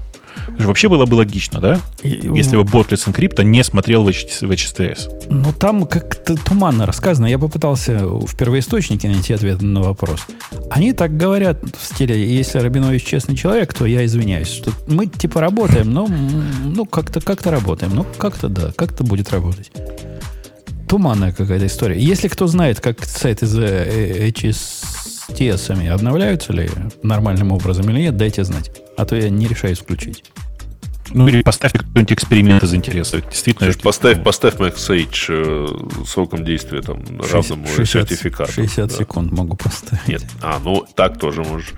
Ну, вот. Я имел в виду, что чтобы гарантированно не сломать, поставь его э, равным сроку, сроку действия сертификата. Ну, тоже. Я же сертификат не сегодня выпустил. Это уже надо отнимать. Что-то целое дело. Э, ладно, пойдем на следующую тему. Что нам дальше предлагают обсудить? Э, так, а, в нашем любимом Digital... А, нет, секунду. Интересное обсуждение вокруг неофициального репозитория GoLang Standards. Наверное, ты почему-то его там надо переименовать. Ты следил, Бобок, за этой историей? Ну, я так. В смысле, я знаю, что это не, нифига не официальный GoLang, GoLang Standards. Это просто чувак собирает ну, типа, по собственной инициативе там разные... У чувака всякие... просто организация так называется да, на да, GitHub. Да. И Golang, он относится к стандартам примерно как мы с тобой относимся. Тем не менее, я вижу совершенно удивительную поляризацию этого мира, и меня это расстраивает. Ксюша, тебя, наверное, тоже расстроит. Нету никакого среднего мнения по этому поводу. Есть такие, которые говорят, вот это стандарт, и, вот так надо делать. Вот как он сказал, package, internal, там CMD, вот это все структуру Э, лехообразную, спрингообразную туда впендюривать. Другие говорят, не, ни в коем случае, это вред, и вся индустрия от этого страдает. Средних людей нет в этом споре, которые сказали, ну что, ну 7D хорошая идея, но если много бинарников, то нормально так делать. С э, packages, ну фиг его знает. Есть тоже какой-то смысл, наверное, иногда. Подожди, ну вот есть ты, ты смотришь на это без эмоций. Э, мне кажется, просто люди как-то эмоционально это, видимо, воспринимают. Когда ты смотришь без эмоций, ты видишь аргументы и там, и там, и видишь, что все для, ну, просто инструменты. А они, видимо, эмоционируют почему-то. Почему их это а, задело? Они, они дико просто бесятся, ну, особенно противники. Те, которые сторонники, они такие считают это идиом, идиоматический подход, и вот, значит, так и надо делать без всяких объяснений. Отцы наши делали так, где делали, и мы так будем делать. А те, которые против, у них этот чувак нашу всю комьюнити портит. Это самый большой вред, который Go идеологии занесен за последние 78 лет. Жуть, полнейшая жуть. И эмоции зашкаливают. В любом месте, где на Reddit кто-то дает ссылку на этот стандарт в ответ на какой-то вопрос, там часто как структурировать программу. И если кто имеет глупость дать эту ссылку, придет 12 человек, и последовательно тебе расскажут, почему ты дебил, и почему это ни в коем случае такую ссылку давать было нельзя. У них работа такая. Они, видимо, у них бот, который ищет, вдруг эту ссылку кто-то даст. И сразу. И сразу говорят свое мнение. Ты обратил внимание, кто этот, э, э, ну, в смысле, этот э, тикет открыл? Ну, Под это, тему того, что это, это раса, да? Не? Ну да, конечно, это Росткокс. Ну да, да. То есть, как бы один из э, чуваков суперактивных в Гугле вокруг э, э, Голанга. Давайте так скажем аккуратно. Ну, один из э, корневых наших, престижных буквально. Да-да, mm-hmm. это неофициальный репозиторий, и действительно не надо себе строить идола. Там, там же было у нас даже такое правило, да? Не, не сотвори себе идола. Mm-hmm. Вот, у нас было, да. Да, не надо себе строить и, и, и делай хорошо, хорошо получится. Я не придерживаюсь этой нигде, не в своих проектах, вот этой концепции. Хотя одна из концепций о том, что не кажется ли тебе, дружище Бобок, и, и тебе, подружка Ксюша, что иметь main Go, например, на одном уровне, где лежит докер-файл, это какая-то как-то неаккуратненько. Ну вот неаккуратненько. Когда не у тебя... Да, мне кажется, нормально. Ну да. Типа тебя... абстракции разного уровня? Но у тебя исходные тексты смешаны с, с make-файлами, с, да, с этим совсем, с, с булшитом, который для сборки нужен. Вы ведь видели, я в своих проектах APP делаю директории, и в нем уже все, все лежит. Исключение для того, чтобы разнести исходники от э, окружающего. Это примерно та же самая идея, что в пакетже, они в пакетж говорят, это класть надо. Мне так видится правильно. Хотя вот когда я делаю библиотеку какую-то, меня это вообще не парит. В библиотеке рядом могут лежать и, и нормально получается. А в приложении что-то меня, меня это ломает. Так. Слушай, ну это разве не вопрос преференсов? Ну, то есть, как бы, кому это важно? Ну, тебе так нравится? Или ты прям всем насаждаешь это с флагом? Ну, раньше это был даже не чисто вопрос преференсов, а раньше Go, например, для того, чтобы запустить main Go при помощи там Go Run TRPR, если у тебя несколько на этом уровне было гошных файлов, там... А, он не мог. Да, там надо было специальным образом им сказать. Сейчас уже этого нет, но привычка осталась. В DigitalOcean произошла утечка платежных данных пользователей. По утверждению, ну, по, по сообщениям компании, там речь идет примерно об одном проценте пользователей утекли данные э, имя, фамилия, адрес, э, четыре последние цифры кредитной карты, банк, выпустивший карту и, мне кажется, все, да? Вот. Expiry date, я не помню, утекало или нет. Пароли не пострадали, токены не пострадали, так что, ну, в общем, штука, правда, неприятная, но те, чьи данные попались, получили соответствующие письма. А вы, вы понимаете, да, что, типа, с 9 по 22, это что значит? Э, это значит, что, видимо, там ну, типа на фронте, скорее всего, или типа на, в том месте, где принимаются данные формы, или еще где-нибудь, э, оказалось встроенное специальное как бы место, откуда дампились данные, давайте так скажем. Ну, или нет, это в слушай, логах было просто, и кто-нибудь из логов, из логов э, сдампил. Там не то чтобы даже сдампил, у меня такое ощущение, что там кто-то просто вот не очень санкционированный смог посмотреть. А, Но он же не смотрел, он же висел и, и... Еще раз, о чем там речь идет? О том, что все люди, которые с 9 по 22 число что-то платили, вот их данные оказались, э, ну, не то что под угрозой, а в смысле оказались утекшими. Э, то есть, э, по большому счету, что произошло? Значит, что чувак где-то сидел внутри системы и тем или иным способом получал данные о транзакциях. Снифил. Все, что надо, под, поднюхивал. Ну да. Да, есть, это, это вот... не похоже на доступ злоумышленника к базе, потому что чего бы оно тогда было ограничено Конечно. двумя неделями. Хотя, черт его знает, можно их базы там шардируются по, по двум неделям. Mm, вряд ли. Я, то, я тоже думаю так. Ну, в общем, э, если все оно так вот в таком объеме утекло, то опасности, ну, там, опасность в основном гипотетическая. Вот. Потому что там можно, конечно, зная первые четыре цифры, то есть код банка и последние четыре цифры кредитной карты, попробовать что-то подобрать. Ну, в общем, как-то солидного вектора для атаки не появилось. Про солидный вектор для атаки пока не забыл. Ксения, ты а, эту историю наверняка оценишь, потому что ты, ты ведь тоже налоги делаешь не сама теперь, да? Я, я теперь делаю не сам, попытался при помощи тетки сделать налоги. Ну и что? Это, это прямо праздник какой-то.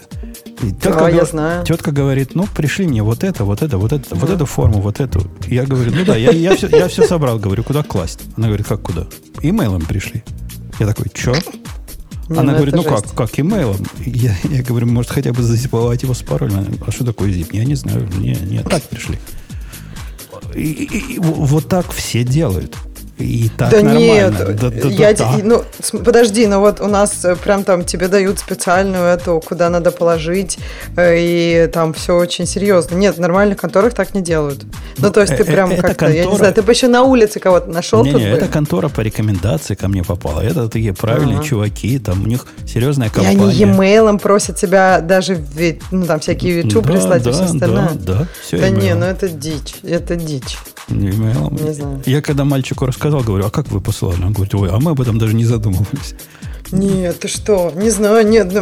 На самом деле у меня на, наоборот достаточно позитивные эти, по-моему, сейчас все всякие health и все такое, они все переходят на секьюрные e-mail. Это, конечно, не всегда удобно, да? То есть, чтобы что-то прочитать, например, их ответ, тебе надо зайти на специальный сайт, там, э, пароль ввести с э, авторизацией двухфакторной, подождать там. Ну, в общем, это все хасл. Ладно, не хасл. это было неправильно. Это, да-да-да, это все занимает очень много времени, требует очень много действий, туда-обратно суета. Не, это, вот. это их хипа заставляет. Это не потому, что они такие хорошие. Да, но мне кажется, остальные, которые, ладно, окей, не со здоровьем, э, а те, которые вот в налоги, да, у нас такая же история. Окей. Значит, вам ну, повезло. Вообще, Вы уже продвинулись. Ну, не знаю, мы бы не стали пользоваться, если уж совсем какой-то это. Но на самом деле удобно. То есть, потому что они отбивают эти деньги сами. Потому что первые несколько раз мы проверяли. Мы типа им отправляем, мы сами на турботаксе все делаем. И как бы турботакс, ну, примерно на ту же разницу, что они денег просят и дает. Просто при этом тебе не надо ничего делать. И это удобно. И турботаксы мне очень сложно, но я в конце концов... Не сложно. Ножками, Нет, но все равно надо... отвез к ним туда. Поехал А, ножками ты прям... В соседний ага. город и отвез, да. Не, ну тогда да, тогда может и турботаксом тебе удобнее, если тебе пришлось ножками. Нет, у меня это просто, ну, получается, что вот ты все собрал, все бумажки, и турботаксом, ну, я не знаю, полчасика это занимает точно. Там все это вводить, все эти циферки, может, даже больше. А тут как бы 0 ну, минут. Ну, тут подготовить все бумажки в PDF, их преобразовать, ну, послать а их тебя... туда. А что они, тебя... они у меня бумажки Банк тебе... Были. Откуда у тебя все бумажки? Ну, у ну, меня ни одной бумажки нет. А, ну вот только Витю. Да ладно, у тебя все твои эти присылают всякие вангарды и все остальные? Не, эти нет. Ну, например, Но. налог на землю, бумажка, причем две бумажки заскорузлых, которые... Подожди, а зачем налог на землю? А, как? Ну, как? Ну, ну, земля у него есть, налог. Нет, я понимаю, а что... Зачем он типа... нужен в налогах? А, да, в Deductible? Конечно. Ты, ну, а, два а. раза с налогов налоги не платят. Угу. Ну да, но там же у тебя все равно есть какой-то дедактабл, который это... Нет? Ну, в смысле, средний deductible. Ты либо, либо ты ITMA сделаешь, либо ты делаешь... Ну, ладно, мы, мне кажется, увлеклись тут в американские налоги. Я не думаю, что Слушайте, всем это интересно. Нет, вы, вас отдельно приятно слушать, когда вы до этого доказывали, что вот двух языков не бывает, да.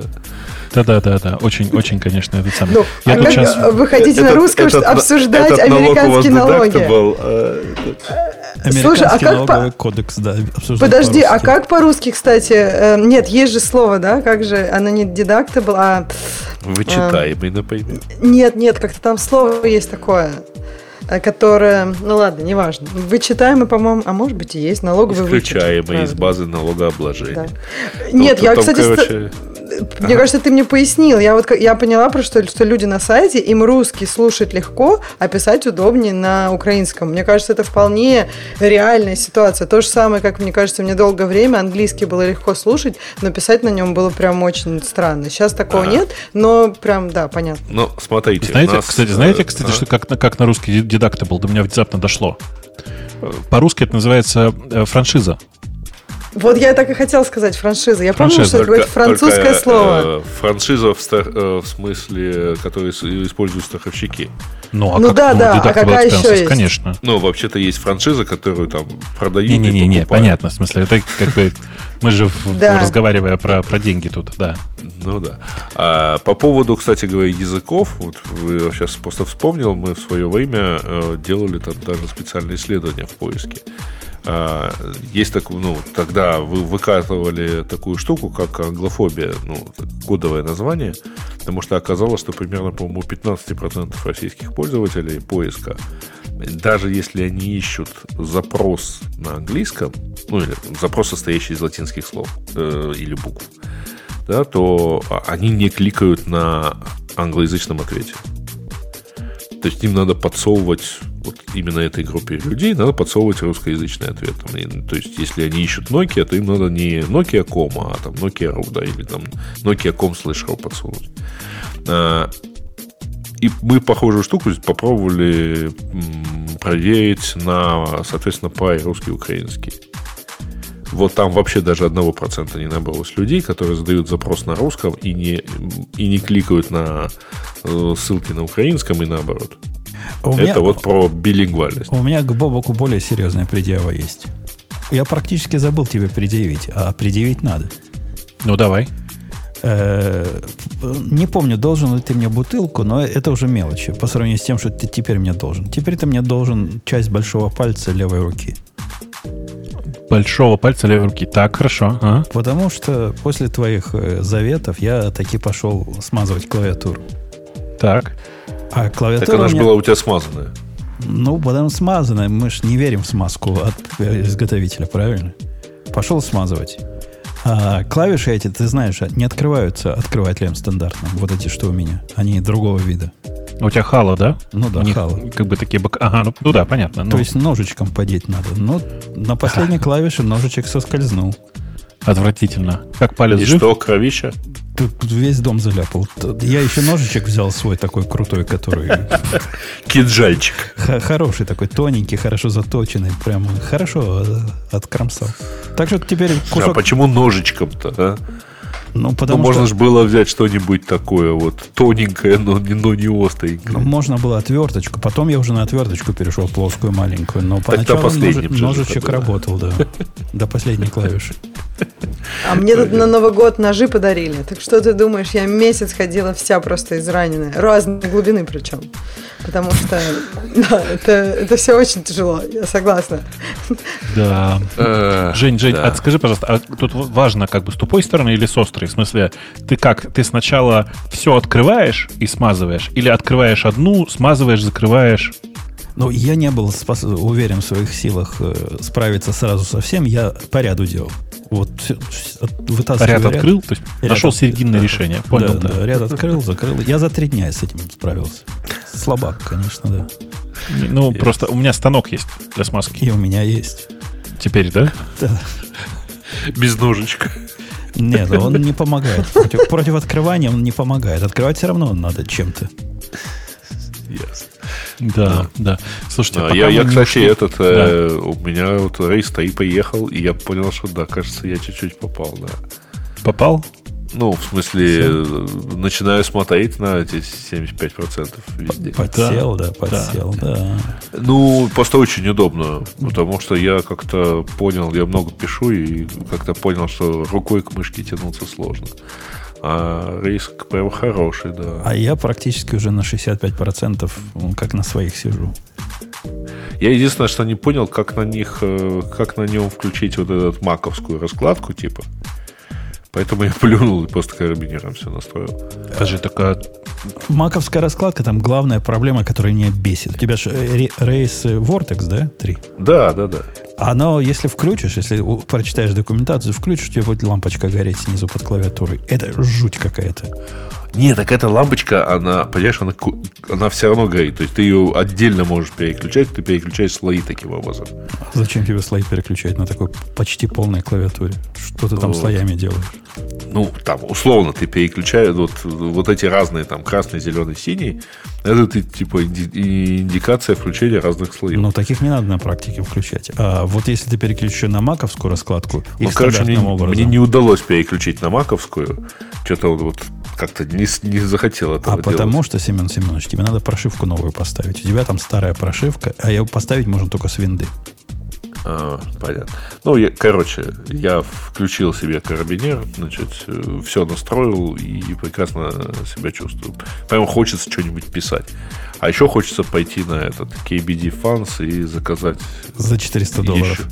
Что-нибудь, ну, да, да, да, на 390 набрал. Вот. А, Иди да. уже сначала как бы на дроп. Че уж. Да, я посмотрел на Alt, э, ну, 65%. Да.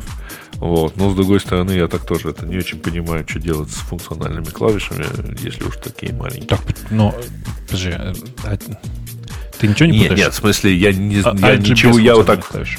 Вот именно, я, я к тому говорю, что вот я на них смотрю и понимаю, что а что, я, собственно, в общем, ничего в функциональном ряду не нажимаю особо. Да, конечно. А в крайнем случае всегда можно нажать FN1 и получить тот же самый help, ну, к которому ты привык. Я, я тильду на капс поставил, в конце концов. Настолько меня достало на капс? тильды, да. А, ну он раскладку не переключает. А, я понимаю, на капс. А зачем так э, стра- странно? Ну, потому ну, типа, что... Я, я, у меня тоже странно. У меня, знаешь, как у меня... Escape нажимать каждый раз, а тильды нам набирать часто надо. И... Слушай, да. эм, ты прав, но э, значит, чем неудобен FN Escape? Тем, что его нужно нажимать двумя руками. FN в одной ага. стороне, Escape в другой. У меня очень, как бы, э, свой, свой взгляд на все такие вещи, в том смысле, что у меня пробел Escape. А пробел это универсальная кнопка, понимаешь, да? Она как бы такая. Где бы ты ее ни нажал, всегда очень удобно. Ну, не знаю, капс хорошо у меня. Но все равно без дела ходил. У меня там Ctrl. Ctrl у меня там, где Ctrl у людей нормально. Слабак. Слабак. Там, где Ctrl, у меня мета. Ну ладно, короче. Слушай, у меня, кстати говоря, это появилось впечатление, я посмотрел лайф Макеева, посмотрел на клавиатуру, которую ты ему прислал. На маленькую-то? Ну, на 40%. Это вообще Она жесть. классная. Она классная. И она красивая, но, блин, это же жесть. Ксюша, жесть, не да. поверишь, у меня на клавиатуре есть кнопочка, которая называется «Супер». Прямо так написано «Супер». Прикинь? Ctrl, Super, Alt. Вот такая раскладочка. Супер, это что, смотришь, ты думаешь, о, это про меня кнопка, да? Да, да, да. да. Э, ну что, есть там еще, или мы уже все рассказали? Да там как-то все уже, наверное. Наверное. Мне кажется, там все дальше уже довольно, довольно Ну, скучно. видеозвонки в Телеграме, ну, такое. Вот. Слушайте, там Ой, слушайте, прям... вот это, да. облачный браузер. Вот, как вам? А, ну, чудесная, да, история. За 30 видел, баксов да? в месяц вы можете получить браузер, э, который бежит где-то в облаке и стримит вам только изображение. Не больше 500 мегабайт памяти тратят на все это дело. Быстрее любого хрома. Ну, конечно, за минусом всяких latency. А говорили же им умные люди в моем лице, давно пора переходить на рендеринг э, графики прямо э, целиком. Векторный, не векторный, неважно какой. Они, вот эти буковки все ваши. Надо графический терминал, чтобы было, правильно? Где-то рисуется Слушай, там, и нам передается картинка обратно. К сожалению, я этих чуваков почитал, они прямо видео передают. Что, прямо реально видео? Да. Ну, это крутые какие. То есть, как бы то, что там браузер, это не важно, понимаешь? Там просто тупо видео. Поэтому там на самом деле как бы, ну, типа, вообще, ну, там они так очень прикольно пишут, ты читал или нет. Э, вообще пользователи, когда, когда у них 100 мегабит, они изредка могут заметить какой-нибудь лаг небольшой. То есть ты понимаешь, да? Они просто выедают все 100 мегабит. Ну, то есть не для нищебродов со 100 мегабитами.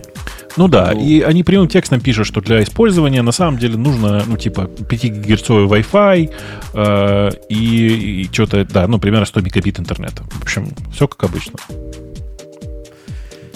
Очень удобно. Ну что, у меня есть. Могу попользоваться. Да-да, да, это Но... просто как бы... Мне кажется, вот видишь, просто было бы классно еще, чтобы они сделали такой мобильный браузер и сказали, что мы его запускаем, но пользоваться им можно будет только когда будет 5G. Ну, welcome to Opera Mini 5G, да. Да-да-да, ну просто Opera Mini гораздо удобнее здесь. Ну, да. По крайней мере, не чистое видео остается, да.